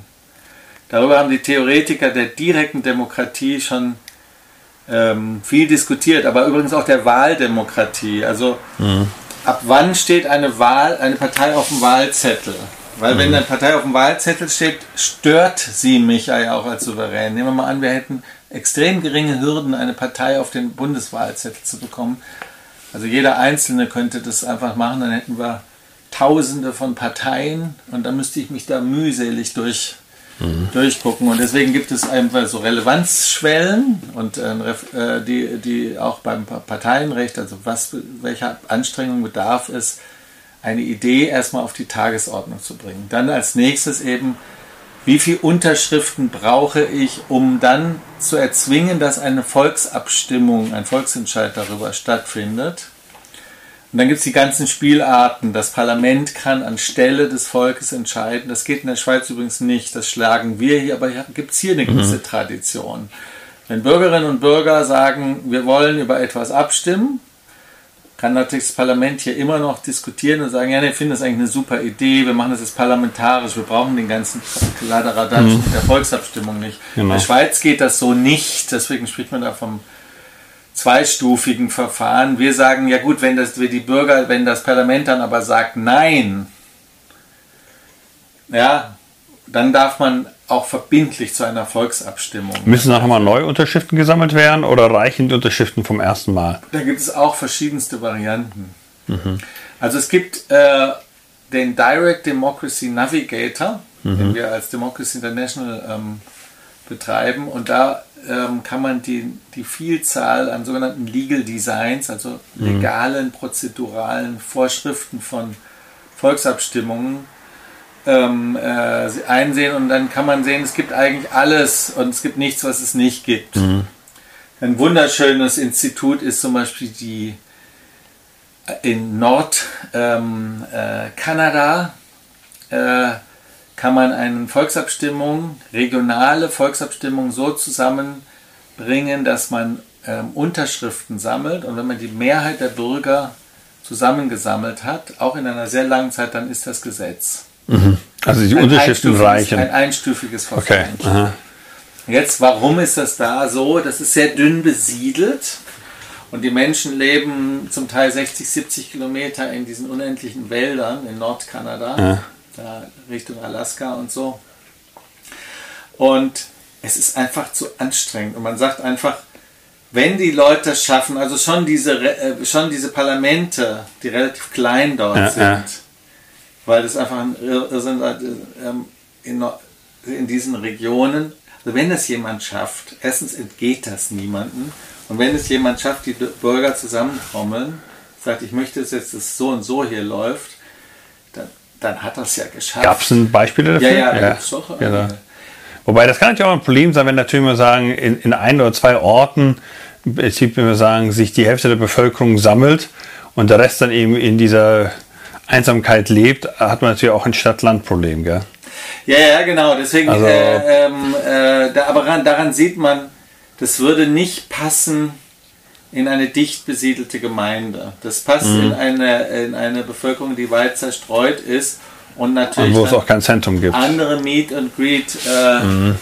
Traditionen haben. Und deswegen sage ich, es gibt dort nicht. Das passt. Ich kenne es auch nur dort. Es passt Mhm. einfach nicht zu unserem, zu unserer Kultur. Mhm. Ja, und ähm, wir haben halt, äh, das ist vielleicht auch noch eine wichtige Sache, wir haben eben, wir Wir ist also mehr Demokratie. Nee, wir in der Bundesrepublik Deutschland, wir in Deutschland haben ähm, eine sehr hohe Achtung vor Menschenrechten. Und die Menschenrechte sind ja der, quasi der siamesische Zwilling der direkte Demokratie. Man kann in einer gewissen Weise sagen, ohne Demokratie keine Menschenrechte auf Dauer. Oder zumindest fehlt in einem Staat, der alle Menschenrechte gewährt, aber nicht die, das Recht auf Beteiligung, fehlt immerhin ein Menschenrecht schon. Also ein sehr essentielles Menschenrecht. Ja, man kann vielleicht die Redefreiheit haben, die Rechte auf Unversehrtheit, die ganzen privaten, die sogenannten äh, persönlichen Freiheitsrechte. Aber wenn man die politischen Rechte nicht hat, fehlt einem eigentlich ein Menschenrecht. Und äh, insofern ist es schon Und gleichzeitig, wenn ich nicht meine Meinung sagen darf, wenn ich an Leib und Leben gefährdet bin, wenn ich zur Wahlurne hingehe, ist eine keine Demokratie sinnvoll denkbar. Mhm. Und deswegen kann eigentlich die Demokratie nicht die Menschenrechte abschaffen, mhm. kann eigentlich nicht von der Logik, mhm. kann sie aber trotzdem. Mhm. Ja, und ähm, ja, sie Ermächtigungsgesetz. Sie Ermächtigungsgesetz. Und äh, mhm. Das heißt, man kann sagen, das Demokratieprinzip und das äh, Rechtsstaatsprinzip und Rule of Law, und die gehören zusammen und dennoch sind sie in einem strittigen äh, Verhältnis, wie so siamesische Zwillinge, die auch manchmal anfangen. Aber lass uns gerade mal anknüpfen, weil das ist ein ganz wichtiger Punkt, der im Augenblick, ich meine, wir haben ja Corona, wir haben jetzt diese, ich sag mal, wie kann man das denn nennen, Querdenker ähm, denken, ja. ähm, äh, Demonstrationen ist ja relativ schwierig einzuordnen. Es sind ja keine Anti-Corona-Demonstrationen, sondern es sind ja im Prinzip. Aber ein Vorwurf von vielen, die auf diese Demonstrationen gehen, ist ja genau auch zu sagen, dass im Prinzip die Demokratie im Augenblick nicht funktioniert, dass wir faktisch ähm, im, im Augenblick exekutiv mehr oder weniger durchregiert werden. Ja? Werden ähm, aus deiner Sicht direkte Demokratie eine, eine Hilfe in so einer Situation? Wir können da wieder in unseren südlichen Nachbarland gucken, die Schweiz. Ja, das ist ja hier direkt ja. ein paar Meter entfernt. Wir haben äh, mhm. über ihr ähm, epidemiologisches Schutzgesetz selber abgestimmt, mhm. 2015. Mhm. Die, die, Leute hat es furchtbar gelangweilt, es haben sehr wenig damit abgestimmt. Mhm. Und die hat es hat eben sehr strikte Maßnahmen, auch der Isolierung und des Lockdowns sieht es mhm. vor. Und da kann man schon mal normativ sagen. Also kann die Regierung schon sagen, hier, wir haben hier. Ja, Ärzte, genau, jetzt sagen natürlich viele Schweizerinnen, ah. äh, ja, das haben wir ja nicht geahnt, dass das, das so schwierig ist. Auch dort gibt es Aluhüte ja. und Verschwörungserzähler. Ja. Aber es ist natürlich ein bisschen schwer, das zu zu sagen. Es gibt in Deutschland ein wunderschönes Beispiel, äh, Stuttgart 21. Mhm. Da gab es ja immerhin äh, Verletzte und einen Erblindeten und furchtbare mhm. Bilder. Äh, Bilder. Und äh, dann gab es eine Volksabstimmung. Die mhm. Bürger in Stuttgart haben mit. In Baden-Württemberg in Baden-Württemberg, aber auch in Stuttgart. Beide mhm. haben es, Gott sei Dank waren es. Mhm. Da war noch kurz ja. die Gefahr, übrigens, weil wir über die Spielregel uns nicht äh, äh. klar gemacht haben. Es hätte nämlich die kleine Katastrophe ähm, ja, sozusagen hätte eintreten können. eintreten können, dass die Stuttgarterinnen ähm, sagen, wir wollen das nicht und die Baden-Württemberger wollen es. Aber da war es so, beide Mehrheiten waren für Stuttgart 21 und schlagartig. Mhm war natürlich diese, dieses äh, Wir haben Recht Argument weg. Ja, ja, ja. Und insofern würde ich sagen, wir sollten, das ist, äh, ist dringend geboten, dass äh, gerade diese Beispiele äh, der sozusagen sogenannten Querdenker, mhm. dass, äh, dass wir in Diskurse kommen und auch über Dinge, über so etwas abstimmen. Nur muss man jetzt noch wiederum sagen, ähm, dass wir hier mit Art Wahrheitsansprüchen von beiden Seiten, sage ich jetzt mal ganz frech, ähm, auftreten, die einer äh, Demokratie abträglich sind. Mhm. Und das ist diese verhängnisvolle, dieser so berühmte verhängnisvolle Hang zur Wahrheit, Friedrich Nietzsche mal über die Deutschen gesagt, oder sagen wir mal zu dem, was eigentlich richtig sein müsse. Mhm, mhm. Und ähm, das ist eine kulturelle Frage. Also dieses Oberlehrer, Oberlehrer. Ja, in beide, beide Richtungen. Also die, quasi die sind nur Spinner. Aha.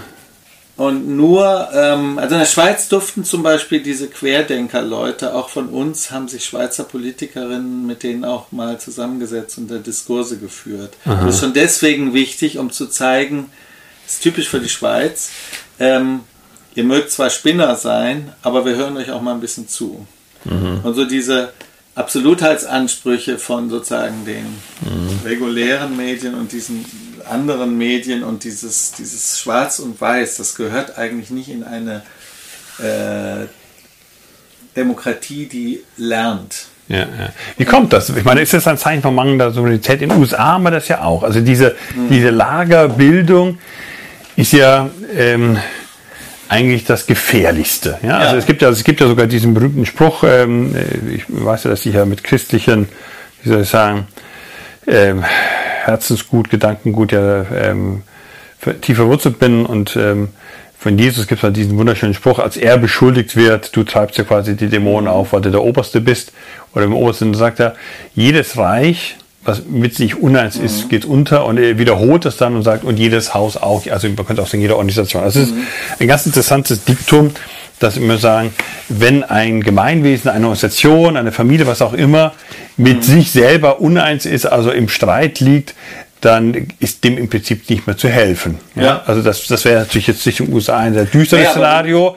Aber ich meine, man spricht von der Schweiz ja auch gerne von der Konsensusdemokratie. Das wird übrigens oft mhm. auch kritisiert. Also in meinem Studium ähm, wurde das, ich habe bei Ralf Dahndorf unter anderem ähm, mhm. ähm, studiert und der hat ja diese amerikanische und angelsächsische, die englische Mehrheitsdemokratie richtig hochgehalten, weil da gibt es eben ordentliche Mehrheiten, ja. Und diese ganze Konsensusdemokratie, siehe Schweiz, also das ist ja fürchterlich, ja. Äh, da gibt es keine klaren Mehrheiten und irgendwie es gibt keinen vernünftigen Streit und eine Demokratie braucht eben mhm. Streit und Dissens letztendlich und so weiter und so fort. Auf der anderen Seite wissen wir ja, dass eigentlich den meisten Leuten ist dieser Dissens zuwider. Ja? Also wenn sie in den Nachrichten anschauen und sehen, die Partei A sagt, ja, A und dann sagt die Partei B automatisch Anti-A, sie kann quasi nicht der anderen Partei zustimmen, mhm. sondern man muss immer nur in quasi dem anderen widersprechen ähm, und das und das auf gut Deutsch kotzt so ein bisschen die Leute an. Mhm. Ja? Also wie würdest du denn das äh, bewerten ähm, und was aus deiner Sicht ist der Grund für diese für diese Zuspitzung, die wir jetzt haben. Das betrifft ja insbesondere diesen Vorwurf natürlich, dass jemand rechts ist. Mhm. Ja, wir ja. haben, wir haben, äh, eigentlich können wir es ganz einfach sagen, wir gönnen uns nicht die Perspektive des Lernens. Betrifft der, das wirklich äh, alle Themen oder betrifft das nein, den das Vorwurf ist, diesen Rechts? Nein, die, die, Perspektive des Lernens ist erstmal so, nehmen wir jetzt mal an, diese Gesundheitspolitik, mhm. ähm, diejenigen, die das mhm. ja auch zum Teil, äh, wie Karl Lauterbach, wie, wie die hohen Priester, äh, mhm. recht, mit recht obrigkeitsstaatlichen Tönen, also mhm. sta starke Bußgelder und mhm. dann noch 5000 nicht genug und da mhm. muss man durchgreifen und das ist, schafft ja auch Sicherheit im Moment und dann hat man das Denunziantentum. Mhm. Äh, auf der einen Seite und auf der anderen Seite die Leute, die behaupten, dass hier ein böser Komplott der äh, im Gange sein und wir alle gönnen uns nicht zu sagen, jetzt halt, stopp, äh, nicht, wir machen jetzt keinen Gesprächskreis über diesen Streit, sondern wir gönnen uns mal die Frage, wie sollen wir denn überhaupt, mal mhm. abgesehen von diesem Streit, das Thema angehen. Und das ist eine, ich dachte mal, das ist die Perspektive des Durchschnaufens und wo man wirklich in eine gewisse Ruhe reinkommt. Mhm. Diese Freundlichkeit zu haben, mhm. ähm, äh, das macht man auch in der Familientherapie dass man nicht sofort sagt, so, pass mal auf, ihr müsst ja miteinander reden und die Leute dann aufeinander prallen, sondern mhm. sagt, erstmal reden wir darüber, wie wollen wir jetzt Probleme, wie denkt ihr denn eigentlich, wie man solche Probleme angeht? Mhm. Bitte haltet jetzt mal das Thema zurück. Ja, also in dem Fall jetzt der ganzen Corona-Verschwörungsfragen würde man sagen, liebe Leute, jetzt lasst mal eure Vorwürfe stecken. Wie würdet ihr gerne in einer demokratischen Gesellschaft mit diesen Problemen umgehen? Und diese das ist diese Perspektive, die eben viele Schweizerinnen haben, dass sie damit beteiligt sind an diesen Demokratieregeln. Übrigens, mhm. die Schweizer Regeln werden ständig immer ein bisschen geändert. Das mhm. kriegen wir auch nicht mit. Wir haben auch mal die einfache Gesetzesinitiative eingeführt, haben sie wieder abgeschafft. Es gibt extrem viele ähm, Demokratiespiegelregeländerungen in den Kantonen. Mhm, das mhm. kriegen wir halt alles nicht mit. Ja, ja. Zürich gibt sich, hat sich erst vor gar nicht langer Zeit eine ziemlich revolutionäre, noch niedrigschwelliger, direkt demokratische Verfassung gegeben. Dann haben sie es wieder ein bisschen geändert. Dann sagen die, bei Finanzen müssen die Summen eher höher gesetzt werden, dass die Bürger abstimmen und so. Also sie reden, sie haben immer diese Metaperspektive. Ja, ja, ja. Und das hat mich auch, ich war jetzt ja öfters in der Schweiz in der Corona-Zeit, ich habe einfach gemerkt, die Leute tragen zwar Masken, aber nicht in diesem militanten. Nö, es gibt ja auch keinen Maskenzwang. Bevormunden. Auch in Läden nicht. Genau. Sie mhm. dulden Mhm. Sie dulden auch untereinander, selbst in dieser gefährlichen Ansteckungsweise, ja. dulden, sind sie liberaler miteinander. Ja, wobei, also das ist, das ist ein bisschen Widerspruch zu dem, was du vorhin natürlich gesagt hattest, weil das weiß man natürlich auch. Also, bestes Beispiel, ich fahre mal in der Schweiz mhm. Auto mhm. ähm, und fahre da mal ein bisschen zu schnell. Also, nicht nur, dass es sehr drakonische ja. Strafen gibt, sondern du wirst von den anderen Autofahrern, die da eben brav ihre mhm. äh, 60 oder 80 fahren, da schon auch ganz, ganz ja. böse angeschaut. Also das ist, es, es gibt schon auch so einen gewissen, ich sag mal, Konformitäts- äh, Druck. Aber war das natürlich gesellschaftlich, also ich sag mal so, wenn, ich bin sicher, wenn jetzt ein Kanton, was ja auch schon der Fall war, mhm. jetzt Maskenpflicht verordnet, dann kannst du sicher sein, dass es dann auch sehr genau, genau. geachtet wird und dann genau. wirst du auch ja, ähm, auf die Schweizer entspannte Art, aber sehr bestimmte Art und Weise. Ja. Mhm. Aber also man könnte natürlich auch sagen, Vielleicht hat man es auch gar nicht nötig, so laut und so hitzig zu werden, mhm. weil man weiß, ich werde ja gehört. Ja? Genau. Also ich muss es gar nicht, ich sag mal, übertreiben und, und, und laut bellen, weil ich sag mal, ein, leicht, ein, ein, ein, ein leichtes ähm, Knurren reicht schon und, ja. ich, und ich quasi bekomme mein politisches Gehör. Also das sicherlich ähm, trägt das stark zu dieser politischen Entspanntheit bei. Ja. Ähm, und ähm, ja, aber du hast einen ganz wichtigen Punkt gesprochen, weil natürlich der Grundpunkt der, der, der, des prozeduralen Denkens, der Verständnis von prozeduraler Politik ist. Und das ist eben die Frage, äh, was ist denn die eigentliche Macht? Und die eigentliche Macht ist ja derjenige oder hat ja derjenige, der die Spielregeln bestimmt bzw. auslegen mhm. kann. Ja? Ähm, und es gibt sicherlich weniges, was Menschen ohnmächtiger werden lässt und Ohnmachtsgefühle sind ja somit diejenigen, die ein mhm. Menschen am meisten auch aufbringt, aufbringen kann.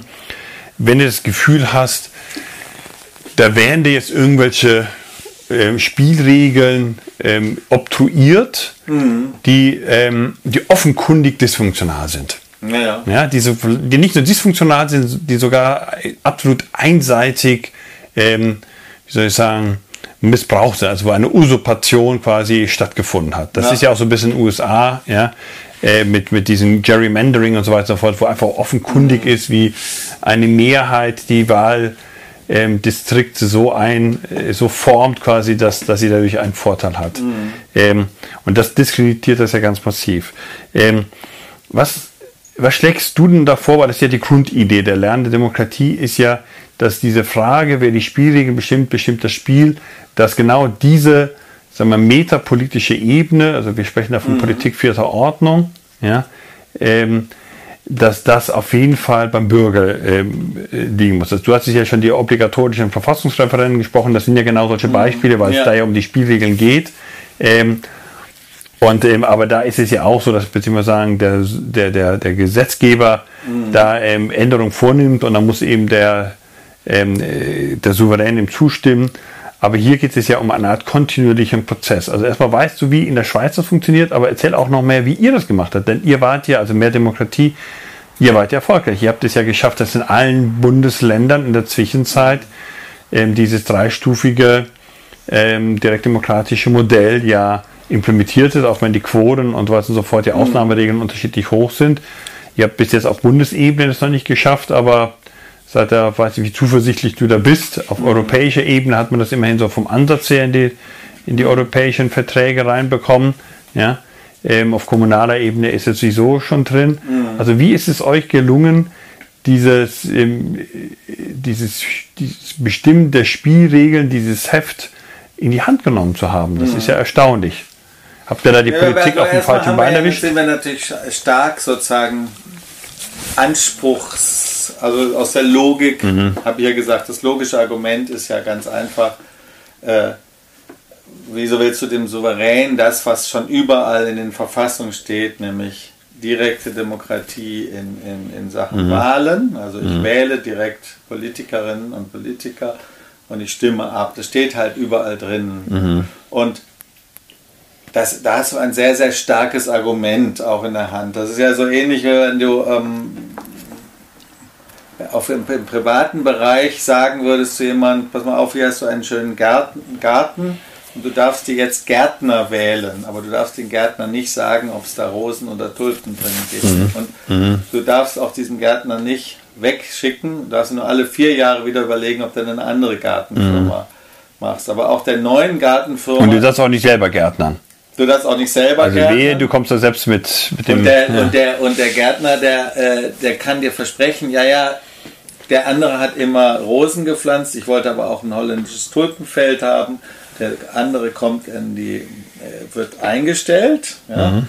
und sagt, ich mache dir da ein schönes Tulpen und macht es aber nicht und sagt, da waren schon so schöne Rosen und die finde ich eigentlich jetzt doch schön, aber jetzt darfst du wieder nur und so. Ja. Äh, das ist, ist frustrierend, ist sehr frustrierend. ist sehr frustrierend und deswegen Man fühlt sich auf gut Deutsch verarscht. Man fühlt sich als Erwachsener nicht wirklich erwachsen genommen. Genau, und das ist sozusagen Mhm. in dem Grundbegriff, und das ist wirklich in der, in, Mhm. in, der deutschen Verfassungsidee, dass die Bürger direkt wählen und direkt abstimmen können. Und das haben wir natürlich gebetsmühlenartig wiederholt, besonders weil es in der Staatsfundamentalnorm vorne ja drinnen steht, alle Staatsgewalt Mhm. geht vom Volke aus, wird vom Volke in Wahlen und Abstimmung ausgeübt. Wo sind die Abstimmungen? Bayern hatte eben schon nach äh, der, äh, der erste Ministerpräsident Bayerns Ammerungen, der war im Schweizer Exil und der hatte, da, da heißt es so, Staatsgewalt geht vom Volke aus, Punkt. Ähm, sie wird vom Volke durch, Volks, in, durch Volksbegehren und Volksentscheid und Wahlen ausgeübt. Da stehen die Volksbegehren, Volksentscheide Schon vor, drin. Vor den Wahlen. Äh, sogar. äh, äh, äh. Und dann steht noch der schöne Satz, Mehrheit entscheidet. Aha. Haben sie später ja übrigens mal nochmal ein bisschen modifiziert. Aber ähm, das ist so ein bisschen einfacher formuliert. Aha.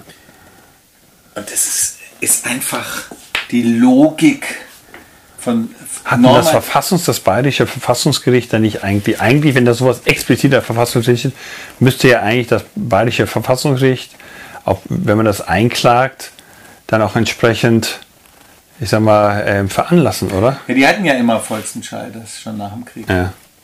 Wie gesagt, das war. Aber Aber sie waren ja relativ restriktiv. nee, Ne? die Bayern hatten immer. Äh, Aber es war ja der erste, also ich, wenn, soweit ich mich erinnere, war ja der Clou, dass ihr damals ähm, mittels dieser schon bestehenden Möglichkeiten der, ich sag mal, Volksentscheide es ja geschafft hat, dass dann in Bayern quasi die Hürden nochmal deutlich gesenkt Also die, wurden. die, die westdeutschen Landesverfassungen hatten alle die, den klassischen, diese klassische Demokratienorm, die sich sozusagen nach und nach in, in den Debatten, was ist eine Demokratie, die hat, sie- haben sie alle. Das hat übrigens, das ist wirklich eine deutsche Spezialität, diese klare Begriff, Staatsgewalt geht vom Volke aus, Wahlen, Abstimmungen. Steht halt überall vorne drin. Und die Spezifizierung steht dann hinten drin, zum Beispiel im Grundgesetz steht dann im Artikel 38 die Wahl des Deutschen Bundestages. Und es findet sich halt zum Beispiel nicht die Wahl des Bundespräsidenten. Das müsste man dann einführen. Und es findet sich halt nicht die äh, Volksgesetzgebung, die direkte Demokratie findet sich nicht. Die steht nur vorne grundsätzlich drin. Bei den Wahlen gibt es immerhin ein Anwendungsbeispiel, die Wahl des Bundestages. Es könnte ja auch die Wahl einer zweiten Kammer irgendwo normiert sein. Also aus der Staatsfundamentalnorm der Demokratie, nach der eben alle Staatsgewalt vom Volke in Wahlen und Abstimmungen ausgehen äh, soll, ähm, äh, gibt es verschiedenste Varianten, die man einführen kann. Auf jeden Fall haben äh, die Bundesländer das in Westdeutschland, die vor dem Grundgesetz ihre Verfassung hatten, hatten alle das so. Dann gab es andere, die nach dem Grundgesetz 49 ähm, zustande kamen, die hatten es nicht so, wie Schleswig-Holstein und so. Und der erste große Erfolg war, äh, des Vereins Mehr Demokratie war die sogenannte Barschel-Affäre. Da hat sich ein Ministerpräsident umgebracht. Das war eine furchtbar traurige Sache. Und, ähm, und da hat das kam, wir hatten gerade den Verein äh, gegründet 1988, ich war, ganz, ich war ganz junger Bursche, hatten noch einen Bundestagsabgeordneter, einen Gerhard Häfner von den Grünen dabei, auch ganz junger Mann und so.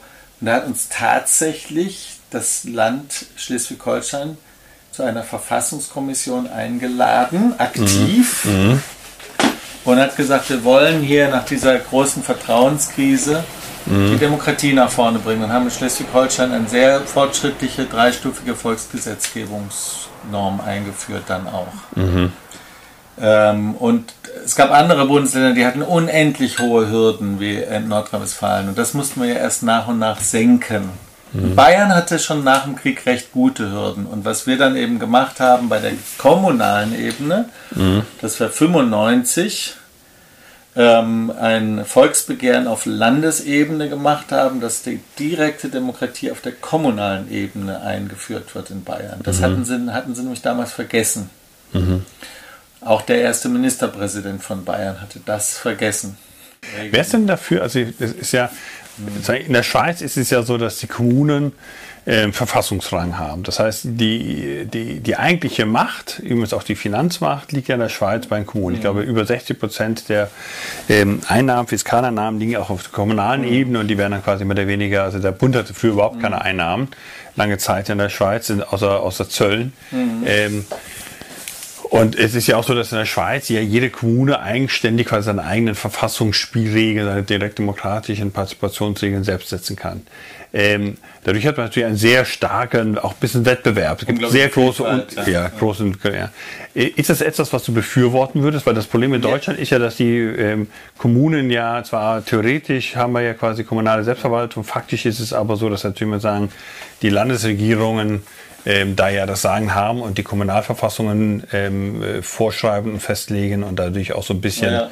die, die Kommunen relativ am kurzen Band halten können. Ja, ja, wir haben ja in der, äh, ähm, im Grundgesetz in Artikel 28, das ist die sogenannte mhm. Gemeindeautonomie, ja. die greift auch übrigens einen uralten Demokratiegrundsatz mhm. auf, dass so viel also so viel Macht wie möglich bei den Kommunen liegen soll. Subsidiaritätsprinzip. Ist, ja, Subsidiaritätsprinzip kommt ja aus der katholischen, Soziallehre. Soziallehre, aber die Gemeinde, die Gemeinde als Wiege der Demokratie geht noch anders sozusagen durch die Geschichte. Das, das sind ja die Ursprünge. Das ist ja, ich sage mal, die genau. Demokratie war am Anfang immer lokal. Und deswegen haben wir gesagt, ja. im Grunde genommen, man darf Staatlichkeit darüber nur minimal aufbauen. Das beißt mhm. sich aber komplett mit dem preußischen Prinzip, denn wir haben einerseits. Das freut sich mit dem gesamten romanischen Prinzip. Also ich meine, ja, da war ja Preußen noch relativ, also Stein-Hardenberg ja. waren ja noch jemand, wenn man das jetzt mal mit dem, mit, mit dem genau. romanischen Teil Europas vergleicht oder eigentlich fast allen anderen Teilen der Welt, äh, hast du ja mal sagen, einen kompletten Zentralismus gehabt, was natürlich auch aus der römischen Tradition kommt, des genau, römischen Imperiums. Genau. Ja, ja, genau, aber es ist eben so, dass im Grunde genommen es einen Antagonismus gibt. Wir haben diesen sehr weitgehenden Gemeindeautonomie-Grundsatz, den das Bundesverfassungsgericht nicht wirklich gestärkt hat, zum Teil. Und wir haben auch gleichzeitig diese Norm, dass eben die äh, meistens die, die Gemeinden Verwaltungseinheiten der Länder sind. Und das ist halt mhm. äh, in einem ewigen Widerspruch bei uns. Und ähm, also das heißt, das wäre ein weiterer Punkt neben der direkten Demokratie. Ich habe lange Zeit gedacht, wir können kommunale Selbstverwaltung. Ja, ich habe, ich habe umfassend. Der Verein mehr Demokratie sollte eigentlich. Ich habe lange Zeit deswegen das Konnexitätsprinzip, ja. wer bestellt, soll zahlen, auch mit vorangesehen, weil ich gesagt habe, Leute, da haben wir einen irren Schlüssel, wo wir die. Leute auch gewinnen können. Ja, ja. Und habe auch Gemeindesatzungsautonomie gefordert in, in hm. Fragen von Demokratieregeln. Es kann ja Rahmenregeln geben auf der so ist es auch in den USA oder in den Schweizer Kantonen für die Gemeinden. Hm. Aber wie viel, ob sie, wie sie es mit dem Stadtrat haben, Bürgerversammlung und so, dass sie da sehr viel mhm. mehr entwickeln könnten. Das wäre im Grunde genommen höchste Zeit. Das ist auch deshalb spannend, weil also der Name der Akademie heißt ja Akademie Lernende Demokratie, aber wenn ich mich zum Beispiel mit Politikern oder Verwaltungskräften unterhalte, wird meistens das verstanden als Demokratie lernen. Mhm. Ja? Das, was übrigens im Englischen ja schwieriger ist, Learning Democracy ist ja im Prinzip, ähm, kann man ja auch verstehen im Sinne von, wie lerne ich quasi mhm. Demokratie. Aber das ist durchaus auch legitim, weil eine lernende Demokratie ist natürlich auch eine Demokratie, die selbst ja auch am Lernen ist, also wo man quasi auch Demokratie lernt. Und ähm, es macht immer einen Unterschied aus, ob ich diese Lernerfahrungen habe, vor mhm. Ort und regelmäßig oder nicht. Genau. Ja? Und wenn das irgendwas ist, was irgendwelche, ich sag mal, Verfassungsrechtler äh, mehr oder weniger hinter verschlossenen Türen ähm, tun und ich bekomme da gar nicht viel mit, ja, habe ich natürlich viel weniger Lerneffekte, wie wenn ich jetzt auf, in, auf meiner kommunalen Ebene regelmäßig ja, ähm, eben auch mitbekomme, mhm. wie jetzt eben genau über solche demokratischen Spielregeln genau. Ähm, genau, debattiert und entschieden wird. Statt. Das findet nicht statt, genau. Und deshalb kann auch dieses bildet sich auch eben viel zu wenig dieses prozedurale genau, in den Bewusstsein aus. Zum Artikel 28 Grundgesetz äh, Gemeindeautonomie wird ganz viel darüber fabuliert, sage ich mal frech, ja. von den hohen Herren der ja. Staatsrechtslehre, wie diese Wiege der Demokratie edel sei und so weiter und so fort. In der Umsetzung sind wir kolossal schwach in der Sache und ich, ich halte das für eine ganz tolle, hielt das für eine tolle Aktion, mhm. äh, sozusagen ähm, ähnlich mhm. wie diesen Artikel 20 Absatz 2, nachdem mhm. sozusagen bringt endlich mal die Demokratie auf den Boden. Mhm. Äh, mal äh, endlich Artikel 28 Gemeindeautonomie durchsetzen. Und es kann ja nur so sein, dass die Gemeinden viel höhere ähm, ähm, Möglichkeiten bekommen. Also auch übrigens, was äh, ähm, Anteile an der Steuer betrifft. Das sehr Schlimme ist, dass sie immer diese Gewerbesteuer ähm, nur haben und dann noch die mhm. äh, Gebäude- und Abgabengebühren. Mhm. mhm. Aber sie leider nicht ähm, einen echten Hebesatz zum Beispiel äh, bei der Mehrwertsteuer und anderem haben. Mhm. Ja, und das ist. Ähm, ja, ich finde es ganz spannend, weil wir sind jetzt tatsächlich auf zwei Punkte gekommen von drei, die wir, die haben wir ja auch schon mal behandelt ähm, im, im letztes Mal. Ähm, das, ich habe ja mal ein, ein, Projekt für die Bertmann Stiftung gemacht. Ähm, da ging es um, um ähm, im Prinzip Gewaltenteilung und ähm, horizontale ähm, und vertikale. Und ähm, da geht's, da war mein Ansatz in der ersten Linie zu sagen, naja, eigentlich geht es um die Institutionalisierung von Verantwortung. Mhm. Ja? Und damit Verantwortung wahrgenommen werden kann, also im Prinzip je mehr mein Tun und Lassen ja Einfluss auf andere hat, das ist ja das typische mhm. Merkmal natürlich beim Gesetzgeber. Ja, dass der Gesetzgeber kann ja kollektiv verbindliche Regeln erlassen, an die müssen sich dann alle Leute halten, mhm. sonst werden sie eben sanktioniert. Ähm, und da haben wir damals diese drei Prinzipien und der entscheidende Punkt, die sind aufeinander aufbauen. Die sind also quasi jetzt von unten gestartet, mhm. ja, und haben über Partizipation, über, also Partizipation sogar jetzt in der eigentlichen Form, nämlich dezisive Partizipation, also nicht mitreden, sondern mitentscheiden, mhm. ja, gesprochen. Wir haben jetzt eben gerade über dieses Thema Gemeindeautonomie, Subsidiarität. Mhm ähm, und wir haben aber damals gesagt, das entspricht ja auch diesem Kantschen Publizitätsgebot, was ja. in seinem ewigen Frieden ja als Basis auch legt, nämlich transparent, man könnte sagen eben auch Publizität. Mhm. Da würde mich interessieren, ähm, ist, was ist deine Sicht auf das Thema und habt ihr da als ähm, Verein mehr Demokratie in dem Bereich auch äh, was gefordert? Denn man kann natürlich auch sagen, also das war damals unser Vorteil, gesagt habe, ich kann eigentlich nur sinnvoll mitbestimmen, wenn ähm, zum einen das relativ überschaubar ist. Es ist klar, ich kann natürlich viel einfacher, ich sage mal in kommunalen Dingen hier in, in, in Konstanz oder in Walhausen äh, mitreden, wie jetzt quasi in ganz Europa. Ja, da kann das schon wirklich nur so ganz allgemeine Dinge sein. Ja, äh, viel komplexer für mich auch nachzuvollziehen. Ähm, und, ähm, und natürlich muss ich auch durchblicken. Ich muss wissen auch, was ja. da die Sache ist. Ja? Ähm, und ich muss natürlich auch wissen, stimmt vielleicht diese Kalkulationen. Also wenn man zum Beispiel in der mhm. Schweiz ähm, Abstimmungen auf, auf, auf kommunaler Ebene hat oder auf kantonaler mhm. Ebene hat. Da gibt es die sogenannten Abstimmungsunterlagen. Ja? Ja, ja. Da bekommt also jeder Haushalt so eine richtige kleine Broschüre ins, ins, ins, ins, Haus, genau. Und da ist also ganz differenziert auseinandergesetzt, eben genau Pro und Contra, aber es sind auch Kalkulationen, also nicht, was kostet das jetzt, sondern was wird das in den nächsten 10, 20, 50 Jahren, was auch immer kosten, also wenn es jetzt um irgendwie eine, keine Ahnung, Müllverbrennungsanlage geht und so weiter und so mhm. fort. Und das Ganze ist auch wirklich sehr ausgewogen aufbereitet. Also es ist ein sehr komplexer Prozess, um sicherzustellen, dass das wirklich so ein bisschen, ich sag mal, Joint Fact-Finding nennt man das. Mhm. Ja, also das heißt, da wird wirklich informiert. Das ist ja so ein bisschen die Idee dahinter auch. Ja, transparent. Und dann kann ich quasi darauf basierend, weil es ja auch meine Gemeinde betrifft, mhm. dann funktioniert auch direkte Demokratie. Also das heißt, da war die Aussage, direkte Demokratie baut auf Voraussetzungen auf und diese zwei sind im Prinzip Stufen, ja. Die ist eigentlich also so wie so ein wie so ein Portal, was ich hochschreite, ja, oder wie so eine Fundamentplatte, ja. Und damit eine direkte Demokratie als Gebäude quasi stabil mhm. steht, muss diese Fundamentplatte der Transparenz und der Autonomie oder Subsidiarität oder Konnexität oder wie auch immer man das dann quasi eingrenzen will, mhm. bestehen. Was ist deine Position zum Thema Transparenz? Will ja noch mal ein bisschen was zu der Frage der hier zu dieser Subsidiarität, Subsidiarität Konnexität, ja genau. Mhm. Ja, also äh, irgendwann fiel auch dem Verein Mehr Demokratie auf, dass die ähm, mhm. es eine gewisse Paradoxie gibt mit der in der in der Forderung, alle sollen entscheiden. Denn das ist immer die Frage, wer sind alle? Wer ist das jeweilige Volk? Genau, also bei der Ortsumgehungsstraße stimmen nur die Leute ab, die quasi im Ortskern wohnen oder sollen auch die Pendler mit abstimmen? Genau, das ist eine klassische Frage. Mhm. Oder du kannst beliebige, man kann auch demokratietheoretisch sagen, du kannst beliebige Teilmengen eines sogenannten Elektorats, also derjenigen, die abstimmen, mhm. äh, ähm, wählen und kriegst andere Mehrheiten raus. Ja? Mhm. Wenn du in einer Wohngemeinschaft, in einem Hochhaus abstimmst über die Gartennutzung, ähm, mhm. dann werden die Oberen wahrscheinlich äh, weitgehende Zugangsrechte zum Garten äh, bestimmen und wenn aber nur die Parterre-Leute darüber abstimmen, werden sie sagen, die Oberen sollen nichts im Garten frei betreten. Mhm. Das ist ja quasi mhm. das natürliche Recht der Souterrains. Mhm. Also ähm, äh, das ist das Ganze. Äh, und deswegen hast du ja die, die, die schöne ähm, Frage, äh, welche Ebene, politische Ebene soll eigentlich was entscheiden? Mhm. Ja, und ähm, wir haben ja im Moment ja quasi diese Renationalisierungsdiskussion. Also mhm. die Deutschen sollen über deutsche Interessen selber mhm. entscheiden. Mhm. Ja? Über deutsches Geld muss von Deutschen entschieden werden.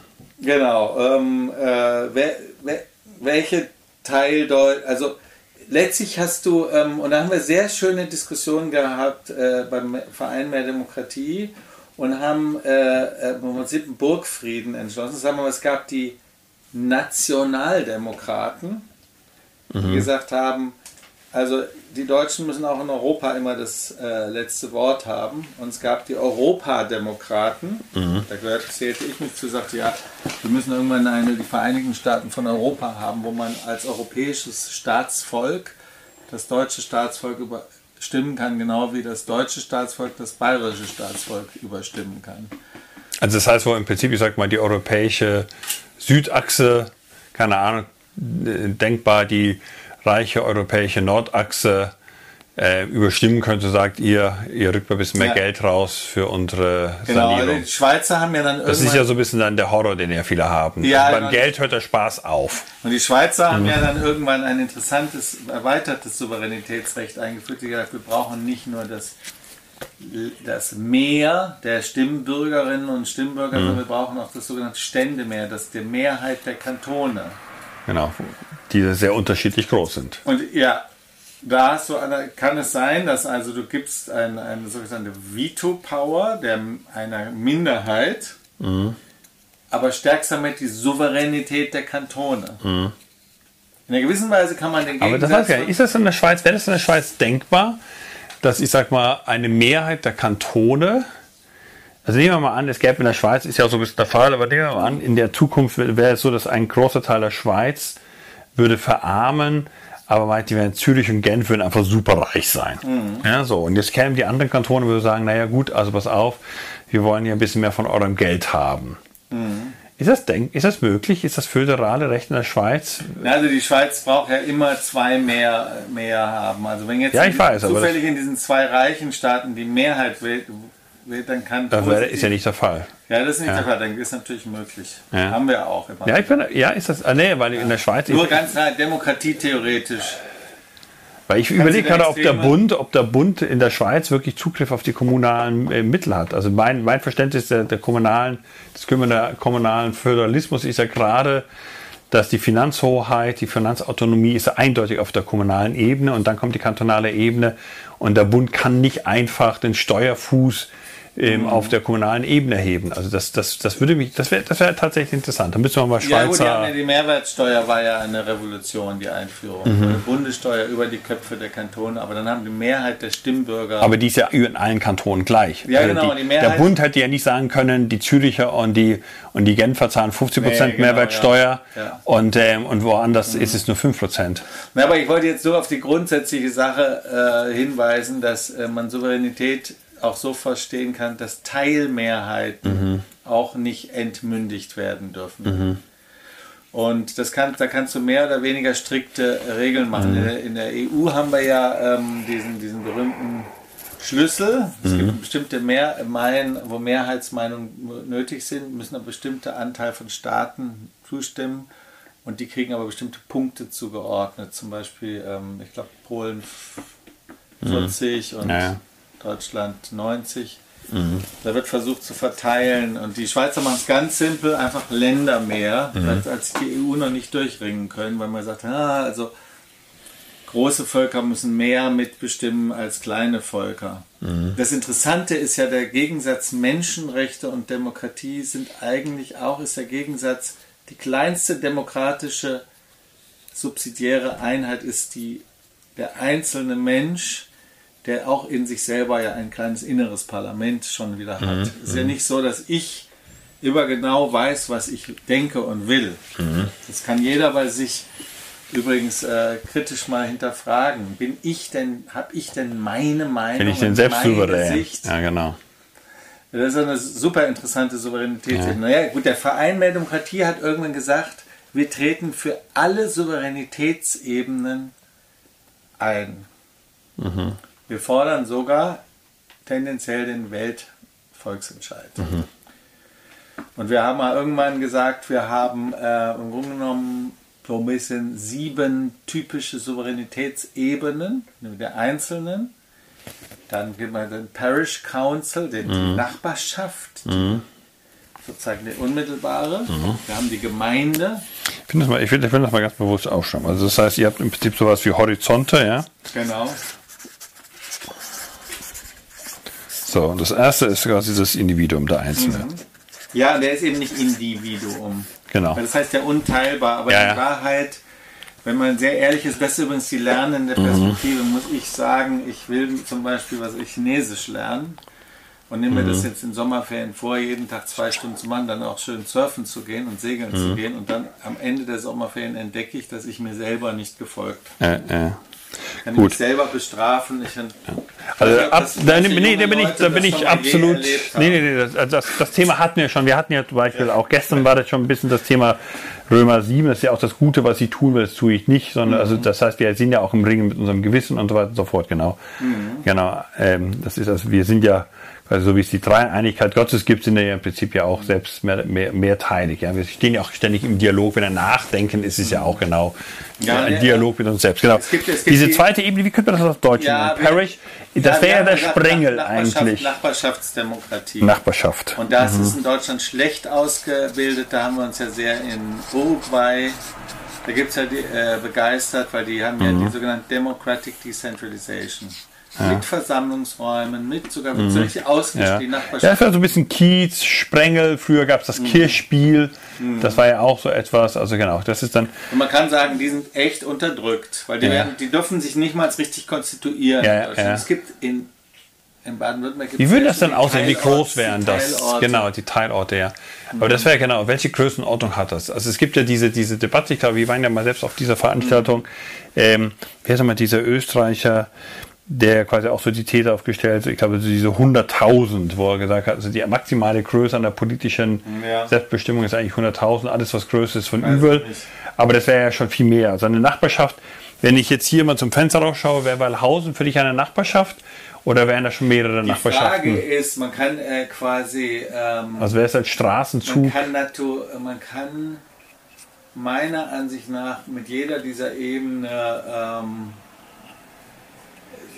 wieder sehr, sehr interessante Debatten führen, was die eigentlich beinhalten. Ja. Und ich würde sagen, es ist, ist im Prinzip eine Ebene, wo ich dafür wäre, dass sich hier auch spontane Vielfalt bilden darf, mhm.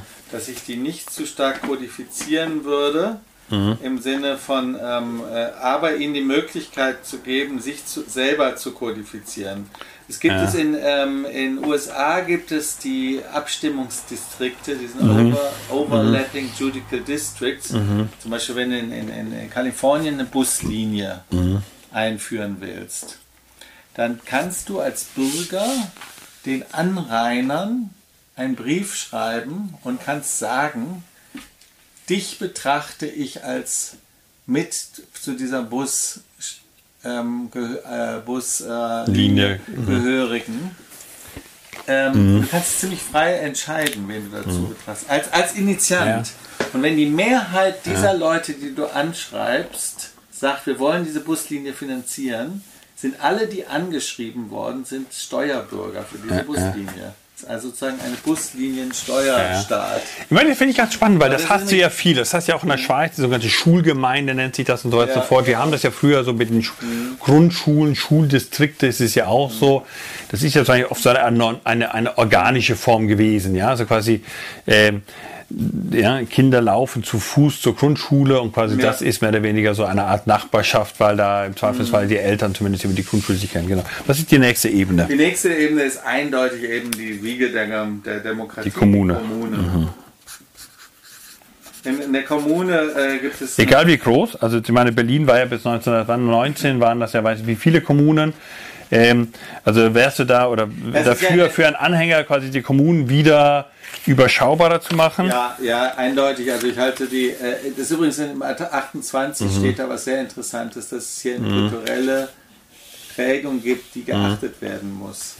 Die sagen also nicht groß, die quantifizieren das nicht, sondern qualifizieren. Das ist ein relativ schwieriger Begriff im juristischen Durchsetzungs, äh, juristischen Durchsetzungsmöglichkeit, aber sie ähm, sie, äh, da steht eben kulturelle Einheiten und man hat in, in, äh, eindeutig in der Gemeinde- und Gebietsreform 1976 in Nordrhein-Westfalen hat man eindeutig verfassungswidrig gehandelt, weil man zum Beispiel Mörs und Wesel komplett antagonistische Traditionen, das ist so wie Düsseldorf und Köln zusammenlegen. Man hat, man hat das nicht geachtet, dass hier auch von den Aber Menschen das ist ganz interessant. Also das heißt, du sagst, es sollte hier auch so, so eine Art organische Naturwüchsigkeit oder so, wie immer das Ja.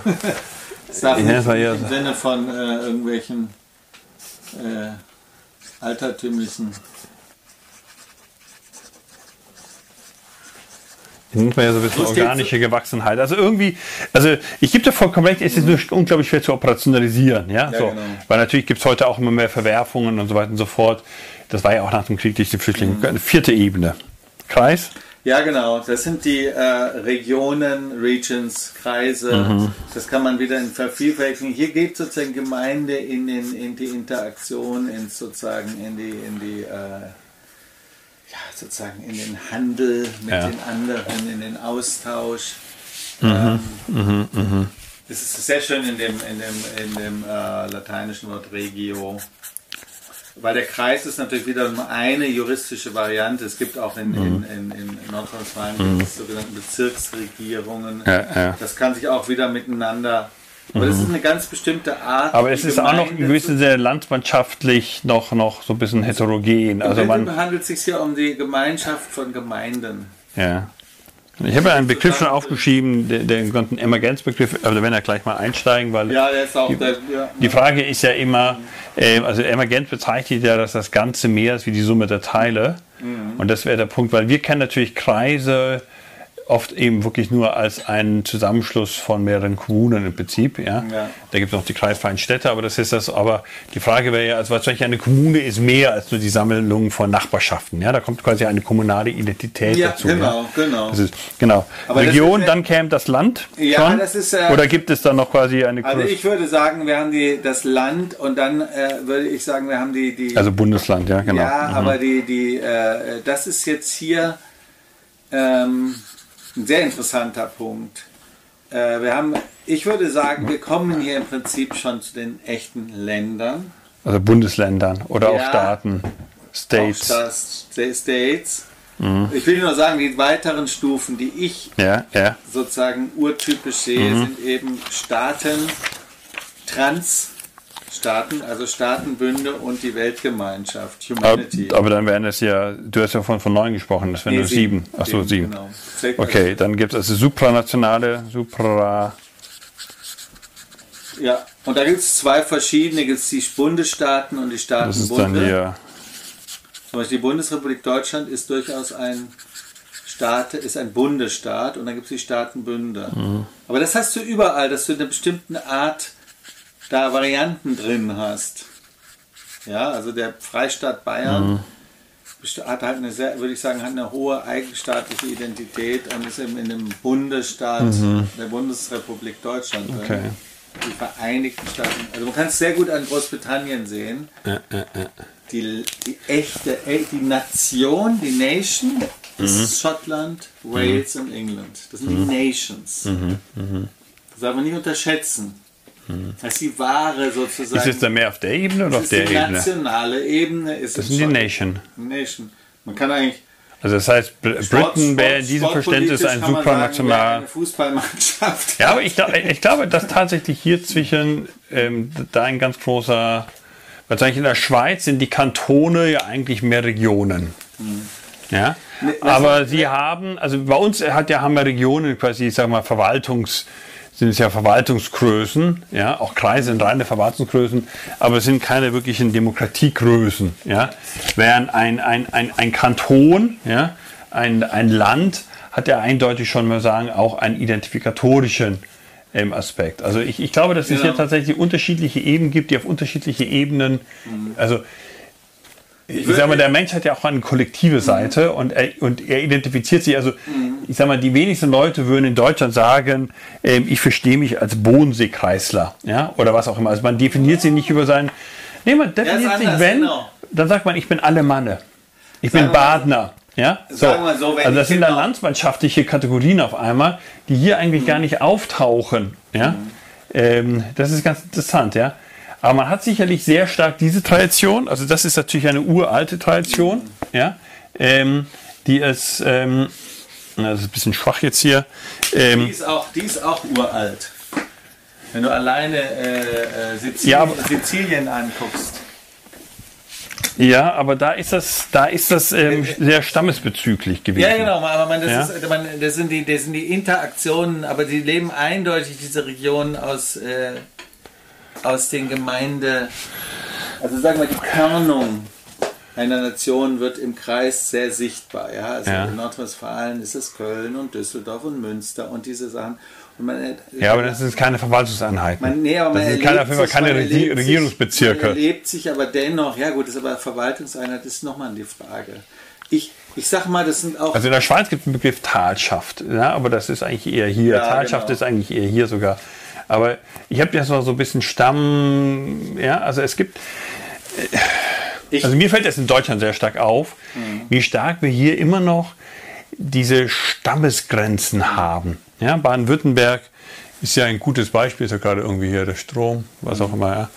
Ja. Ähm, und ähm, also wie stark wir hier in Baden-Württemberg ähm, diese, diese Stammesgrenzen genau. Ähm, immer noch haben, die auch sprachlich sind. Ja? Also ja. das wäre jetzt mal hier bei dir ein ganz interessanter Aspekt, weil ähm, äh, also ich finde es ja ein hochfaszinierendes Thema, weil wir ja als Individuum im Prinzip so eine Art Doppelnatur haben. Wir haben eine individuelle Ebene, die aber auch schon selbst vielfältig ist, mhm. aber wir haben ja auch eine kollektive äh, Natur. Genau, ja? und die gliedert sich das ja meine Behauptung in rund, lass es zehn. Mhm. Ich, ich behaupte, hier gibt es anthropologische, da habe ich lange darüber nachgedacht, mhm. ähm, äh, äh Bedürfnisse mhm. die äh, sich in, in jedem dieser, äh, mhm. sagen wir mal, Souveränitätsebene und man kann äh, aussprechen und man kann sich sozusagen unterdrückt fühlen als Einzelner.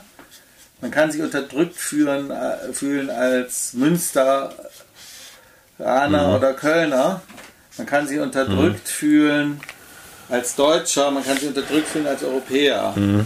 Mhm. Ähm, und, und man kann ähm, sozusagen transnationale äh, Konglomerate, mhm. Mercosur, die lateinamerikanischen Staaten können sich mhm. benachteiligt.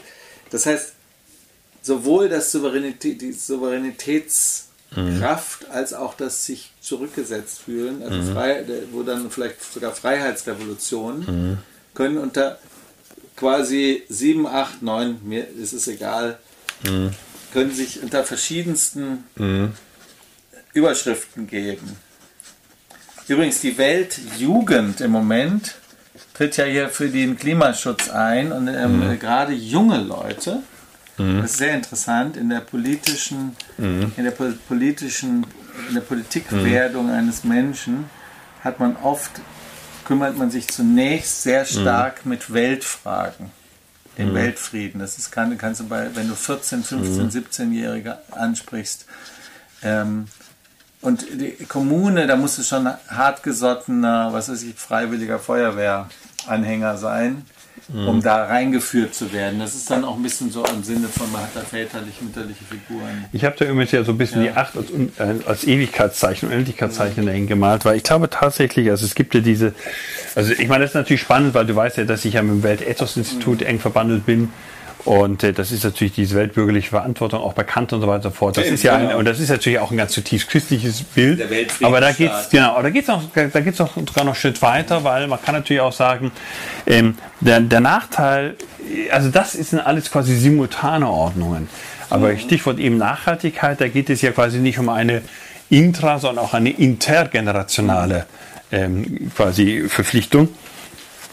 Das heißt, da ist das Argument, wie können wir im Prinzip die gesamte Menschheit auch im Sinne von die zukünftige mitdenken. Weil das ist ja gerade Stichwort Nachhaltigkeit der große Vorwurf. Das sagen wir sehr gut möglich, dass wir auch meinetwegen, nehmen wir mal an, wir hätten eine Welt, ähm, Demokratie, ja, dann kann er trotzdem mal sagen, ein Konsens der jetzt Lebenden sein, wir beuten die Natur entsprechend aus, ja, ja ähm, nach uns die Sinnflut, ja. Ähm, und das zweite ist natürlich auch, was ist mit jenen ähm, Lebewesen, die quasi sich nicht ähm, artikulieren können, also quasi nicht Teil der, der, der, der, der Diskursgemeinschaft, der Menschen in Diskursgemeinschaft sind, haben wir die quasi für sie so eine Art Fürsorgepflicht. Genau. Ja? Ähm, also quasi, ähm, die sprechen ja nicht am Ende von einer Schöpfung. Das ist ja das, das, das, das, ja. das, das, biblische Bild ja, von, von, aber, von, aber, von Reich genau. Gottes, ist ja eben genau mal sagen, eine komplett eine, eine, also die gesamte Schöpfung inklusive Pflanzenwelt, Tierwelt und so weiter und so fort, im Prinzip als eine große Koinonia, Politiker oder mhm. übrigens ganz interessanter Begriff Ecclesia, Ecclesia, besser gesagt. Ähm, ist, halt die zusammen ist genau die Vollversammlung der Bürger. Genau, ja. ja? Ähm, also wenn eine Stadt, wenn eine Stadt zusammenkommt. Michaelskirche, ich hatte ja eine schöne Veranstaltung. Genau, also die ja. Kirche, unser, unser, unser kirchlicher Begriff ist eigentlich ein politischer Begriff. Richtig. Ja? ja. Ähm, und so ist Kirche auch ursprünglich gedacht gewesen. Also Kirche sind nicht gerade diese kleine elitäre Gruppe, die sich da irgendwie mal sagen, sonntags mhm. da hinter verschlossenen Türen trifft, sondern Kirche ähm, sind eben nicht nur diejenigen, die quasi zur Kirche gehören. Ja, ja. ja. Aber jetzt vielleicht nochmal, mhm. und dann äh, vielleicht können wir es dann heute auch dabei bewenden mhm. lassen. Ja. Ähm, wir hatten ein, bei Mehr Demokratie einen Riesenstreit Europa versus Deutschland mhm. sozusagen. Mhm. Und mhm. ähm, der Burgfrieden, den wir geschlossen haben zwischen den Europademokraten und den äh, Deutschlanddemokraten, war zu sagen, im Grunde genommen jede Ebene drin. Und, äh, ich stecke, ich bin ein Einzelner, ich habe eine Nachbarschaft, mhm. ich habe eine Kommune, ich, ich, bin im Kreis und überall kann ich die Fragen stellen, wie wähle ich, wie stimme ja. ich ab. Und jetzt hätte ich aber da was ganz Wesentliches sehr, dazwischen. Eine, ja. Es gibt eine wunderschöne äh, mhm. äh, Geschichte, dass jeweils die, an, mhm. die angrenzenden mhm. Souveränitätsebene, also wo es um die Souveränitätsfrage auch letztlich immer von mir selber geht, als Einzelwesen, als Überlinger, als äh, Bodenseeanrainer, als Baden-Württemberger, als Deutscher, als Europäer, als, als äh, Weltbürger. Äh, oft streiten sich lustigerweise quasi die unmittelbaren Ebenen miteinander. Das kannst du ganz gut sehen an, am Einzelnen und der Nachbarschaft. Also es gibt wirklich Eigenbrötler, mhm. denen geht ihre ganze Nachbarschaft gehörig auf den Wecker und sie wollen sich gerade da überhaupt nicht einbringen. Und es gibt andere, die leben ganz mit, die sind Gemeinschaftswesen und die lieben Nachbarschaft, mhm. die lieben die Nachbarschaftsfeste, die lieben da äh, etwas in ihrer Straße mhm. zu organisieren. Mhm. Und da gibt es oft große Konflikte. Ich habe das bei, bei, mir in Beul erlebt, mhm. ähm, Bonn-Beul, wo ich wohne. Mhm. Weil sagen, lasst mich doch zufrieden, ich will, will dieses Straßenfest nicht machen. Und so gibt es diese Eifersucht zwischen Europa und den Mitgliedstaaten. Und dann gibt es die Eifersucht der UNO mit Europa.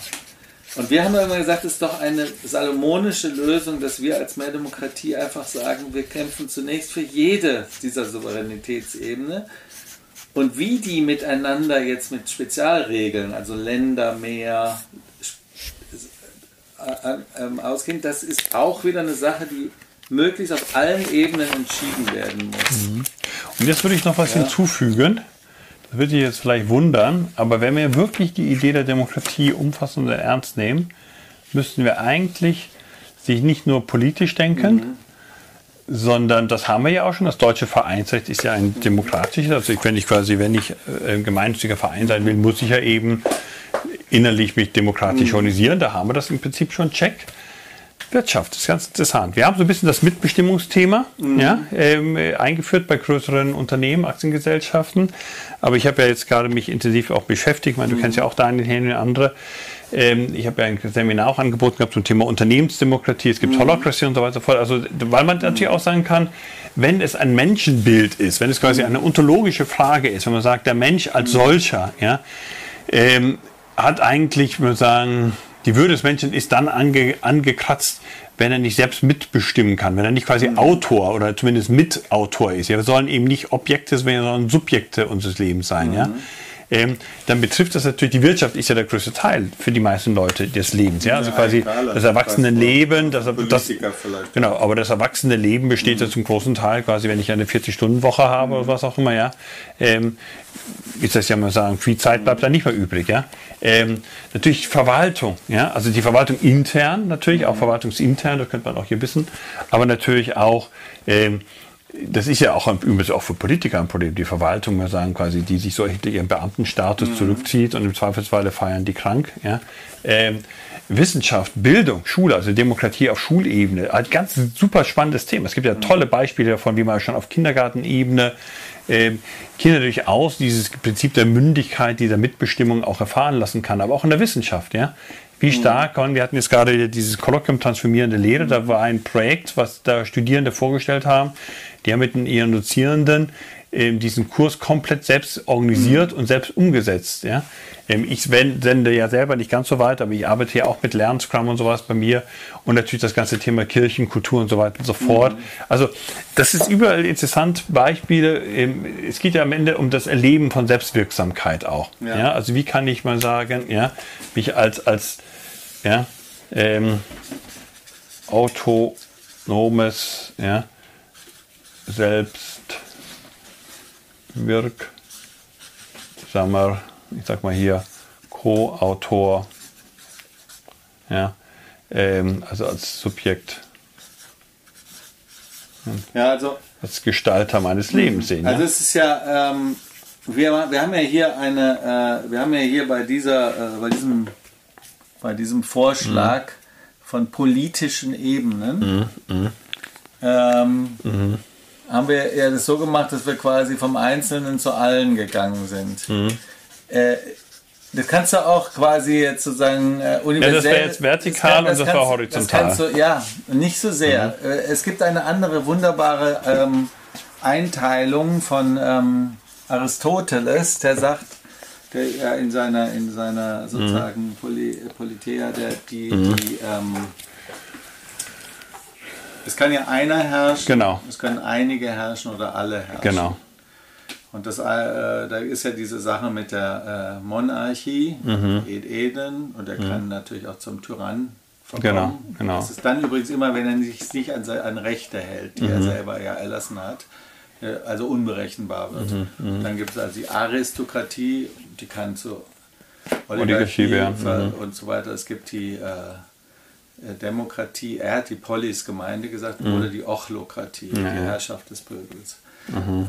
Generell könnte man aber auch so sagen, was ich kann den Souveränitätsbegriff wieder in einer dreifachen Weise verstehen. Ich kann ihn als meine Souveränität verstehen, die persönliche Freiheit. Ich kann ihn mhm. als Souveränität, mit anderen etwas gemeinsam zu schaffen verstehen. Mhm.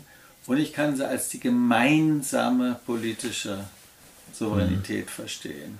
Mhm. Und daraus ergeben sich quasi aus, dem, aus der Idee der Freiheit drei Funktionssysteme, nämlich der, ähm, der Politik, gemeinsame mhm. Freiheit. Die, die Politik in der Demokratie mhm. hat immer die Gleichheit als Grundsatz. Mhm. Wir gemeinsam bestimmen über die gemeinsamen Regeln und Gesetze.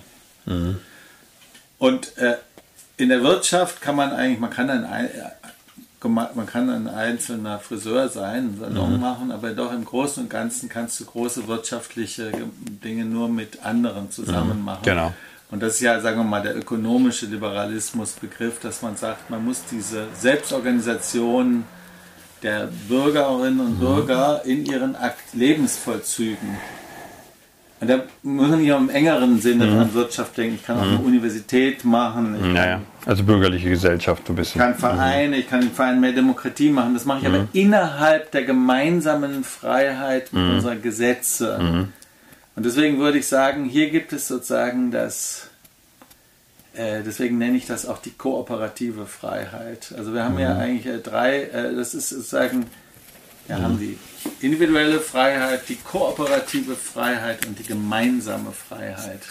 Und den kannst du natürlich ganz schön ähm, quasi gesellschaftliche Funktionssysteme der Politik, der Wirtschaft und ich sag mal der Kultur. Individuelle, kooperative und gemeinsame Freiheit. Alle mhm. sein.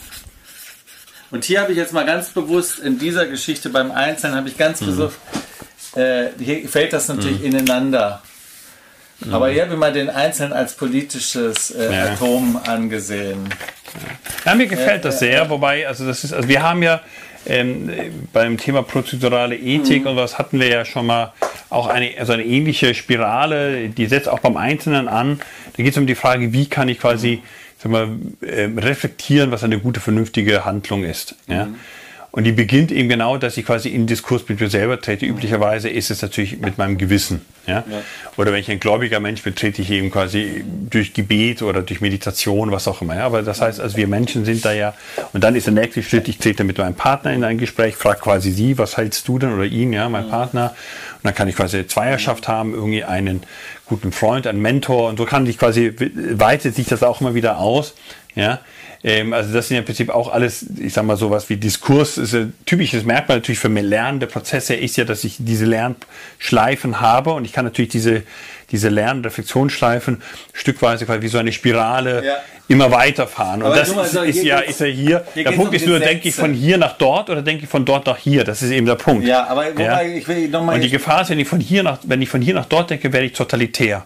Ja, weil diese großen Ideologien, ich meine, der, ähm, der, der, der, der Kommunismus, wissenschaftlich, materialistische quasi, ja, äh, Kommunismus, der dachte ja hiervon, der denkt quasi vom Weltgeist. Ja? Der dachte auch vom Weltfriedenstaat. Genau, aber der denkt ja auch so, dieser Hegelchen war vom, vom ja, Weltgeist, der sich da offenbart, ja, und so mhm. denken natürlich auch irgendwelche Religiösen, mhm. leiden ja auch davon, quasi von der, von der UMA oder von der, was auch immer genau, und von der Una Sancta Catholica. Mhm ja, und deshalb ist es natürlich ein Unterschied. Quasi gehe ich davon aus, das ist die absolute Einheit und von dort muss ich alles quasi mhm. dem unterordnen. Oder das wäre ja quasi der radikale Liberalismus, würde natürlich sagen, nein, mhm. das ist die Grundeinheit, der Einzelne, ja.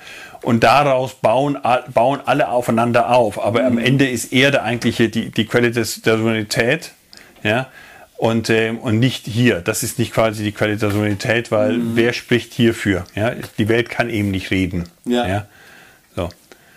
So. Also äh, es ist, mhm. ähm, man könnte hier übrigens noch eine vierte äh, mhm. äh, äh ja. prozedurale Freiheit äh, äh, dazu nehmen. Ja, das wäre das wär für das, mich dann genau hier diese querliegende. Genau. weil das geht darum, die, sozusagen die, wie, die, wie diese zusammenspielen. Mhm. Weil ich bin eben ein politischer Mensch, ich mhm. bin ein Kooperierender in Freiheit und da will mhm. ich natürlich auch, dass die Gesetze, an denen ich möglichst mhm. beteiligt bin, dass sie zustande kommen, mich da nicht zu sehr bedrängen. Ja, im Liberalismus, im Klassischen will man ja auch sagen, ähm, die Ordo-Liberalen haben gesagt, okay, macht's bitte. Wir brauchen Gesetze, das haben wir verstanden. Das mhm. Eigentum schützen, die Person schützen und so weiter, aber bitte macht's knapp und praktisch damit diese Kraft des Kooperativen nicht eingeschränkt wird. Mhm. Ja, der eher sozusagen auf der, sagen wir mal, sozialdemokratischen, der wird eher hier bei der gemeinsamen mhm. äh, Freiheit äh, seinen Schwerpunkt mhm. setzen. Mhm. Und dann gibt es quasi noch die Künstler und so, die mhm. sagen, pass mal auf, ich bin eigentlich Anarchist, lass mich zufrieden. Mhm. Es gibt übrigens, hier kann man auch sagen, man kann ja bei der gemeinsamen Freiheit äh, würde ich sagen, ist das Gesetz die Sprache. bei der kooperativen Freiheit der Vertrag und bei der individuellen Freiheit ist es quasi das Miteinander, der Ratschlag, das Miteinander sich einigen mhm. in freiheitlichen Zusammenhängen. Mhm. Ja. Weil hier wird es ja schon rechtlich. In einem Wirtschaftsunternehmen schafft es ja, auch ja. seine eigene Rechtslogik mhm. in Vertragsfreiheit. Mhm. Und das aber, da hat die Gleichheit nichts zu suchen. Da habe ich zum Beispiel mhm. einen anderen Share.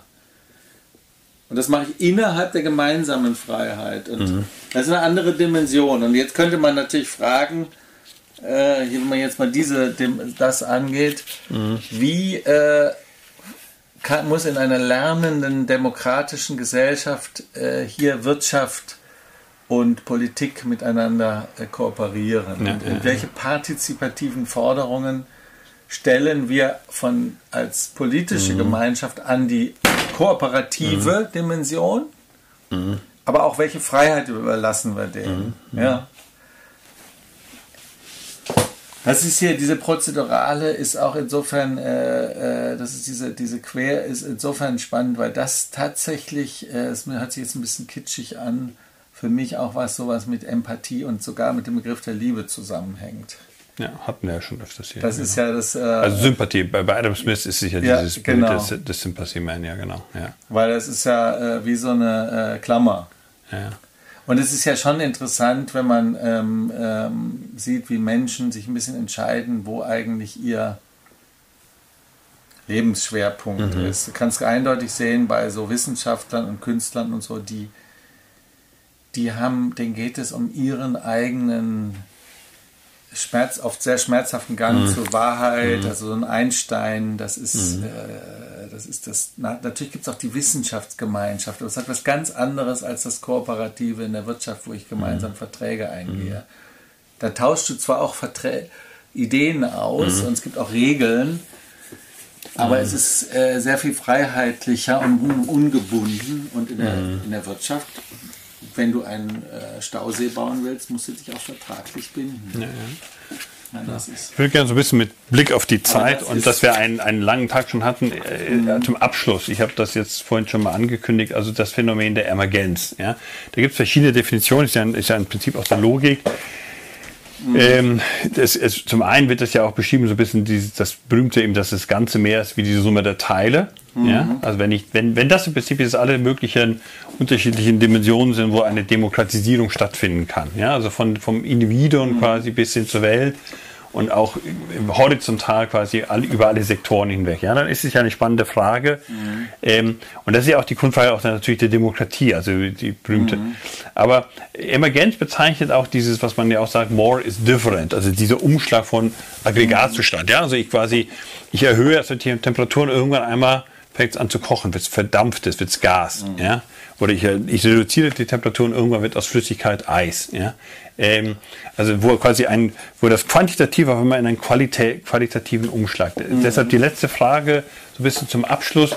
Ähm, wie stark siehst du dieses, diese Notwendigkeit der Emergenz ähm, als Erfordernis der Demokratie? Weil das ist ja ein, ein großes mhm. Argument, ich sag mal, sowohl des Nationalismus, mhm. ja, also dass die, der, die Nation ist ja was Konstruiertes gewesen, immer schon, mhm. ja, ähm, und selbst wenn es irgendwelche Sprachgemeinschaften war, es trotzdem was Konstruiertes. Also es war, und gerade unser moderner Nationalstaat war ja eben der Versuch, gerade diese natürlichen Grenzen, das war ja insbesondere Frankreich, weil man dann ja auch natürliche geografische Grenzen haben wollte, also quasi von Gebirge zu Gebirge, von Wasser zu Wasser, ja, von der, ähm, und das ist ja auch unser, ich sag mal, in der, in der ersten Strophe von der Etsch bis an die Mebel, von, ja, und so weiter und so fort. Also diese Vorstellung, man hat so einen geschlossenen Jelinek, ja, ein Staatsvolk, ein Staatsgebiet, mhm. ja, eine Staatsgewalt und so weiter und so fort. Also, das sind ja, Religion. genau, man hat also genau diese, diese Emergenzvorstellungen, ähm, und ähm, natürlich der Gegensatz ist natürlich Divergenz.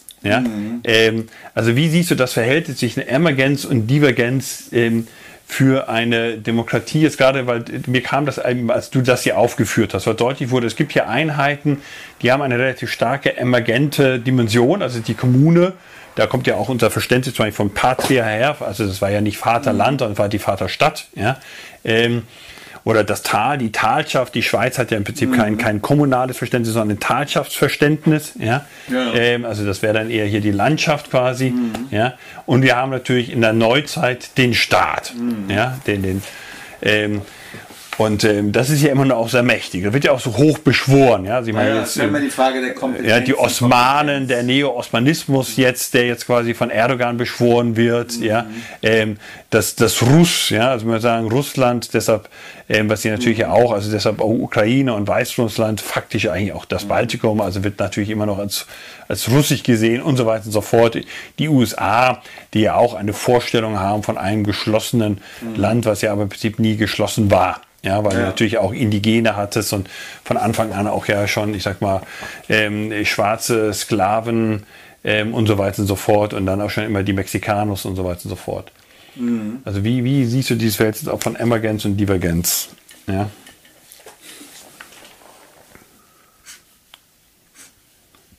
Ja, also ähm,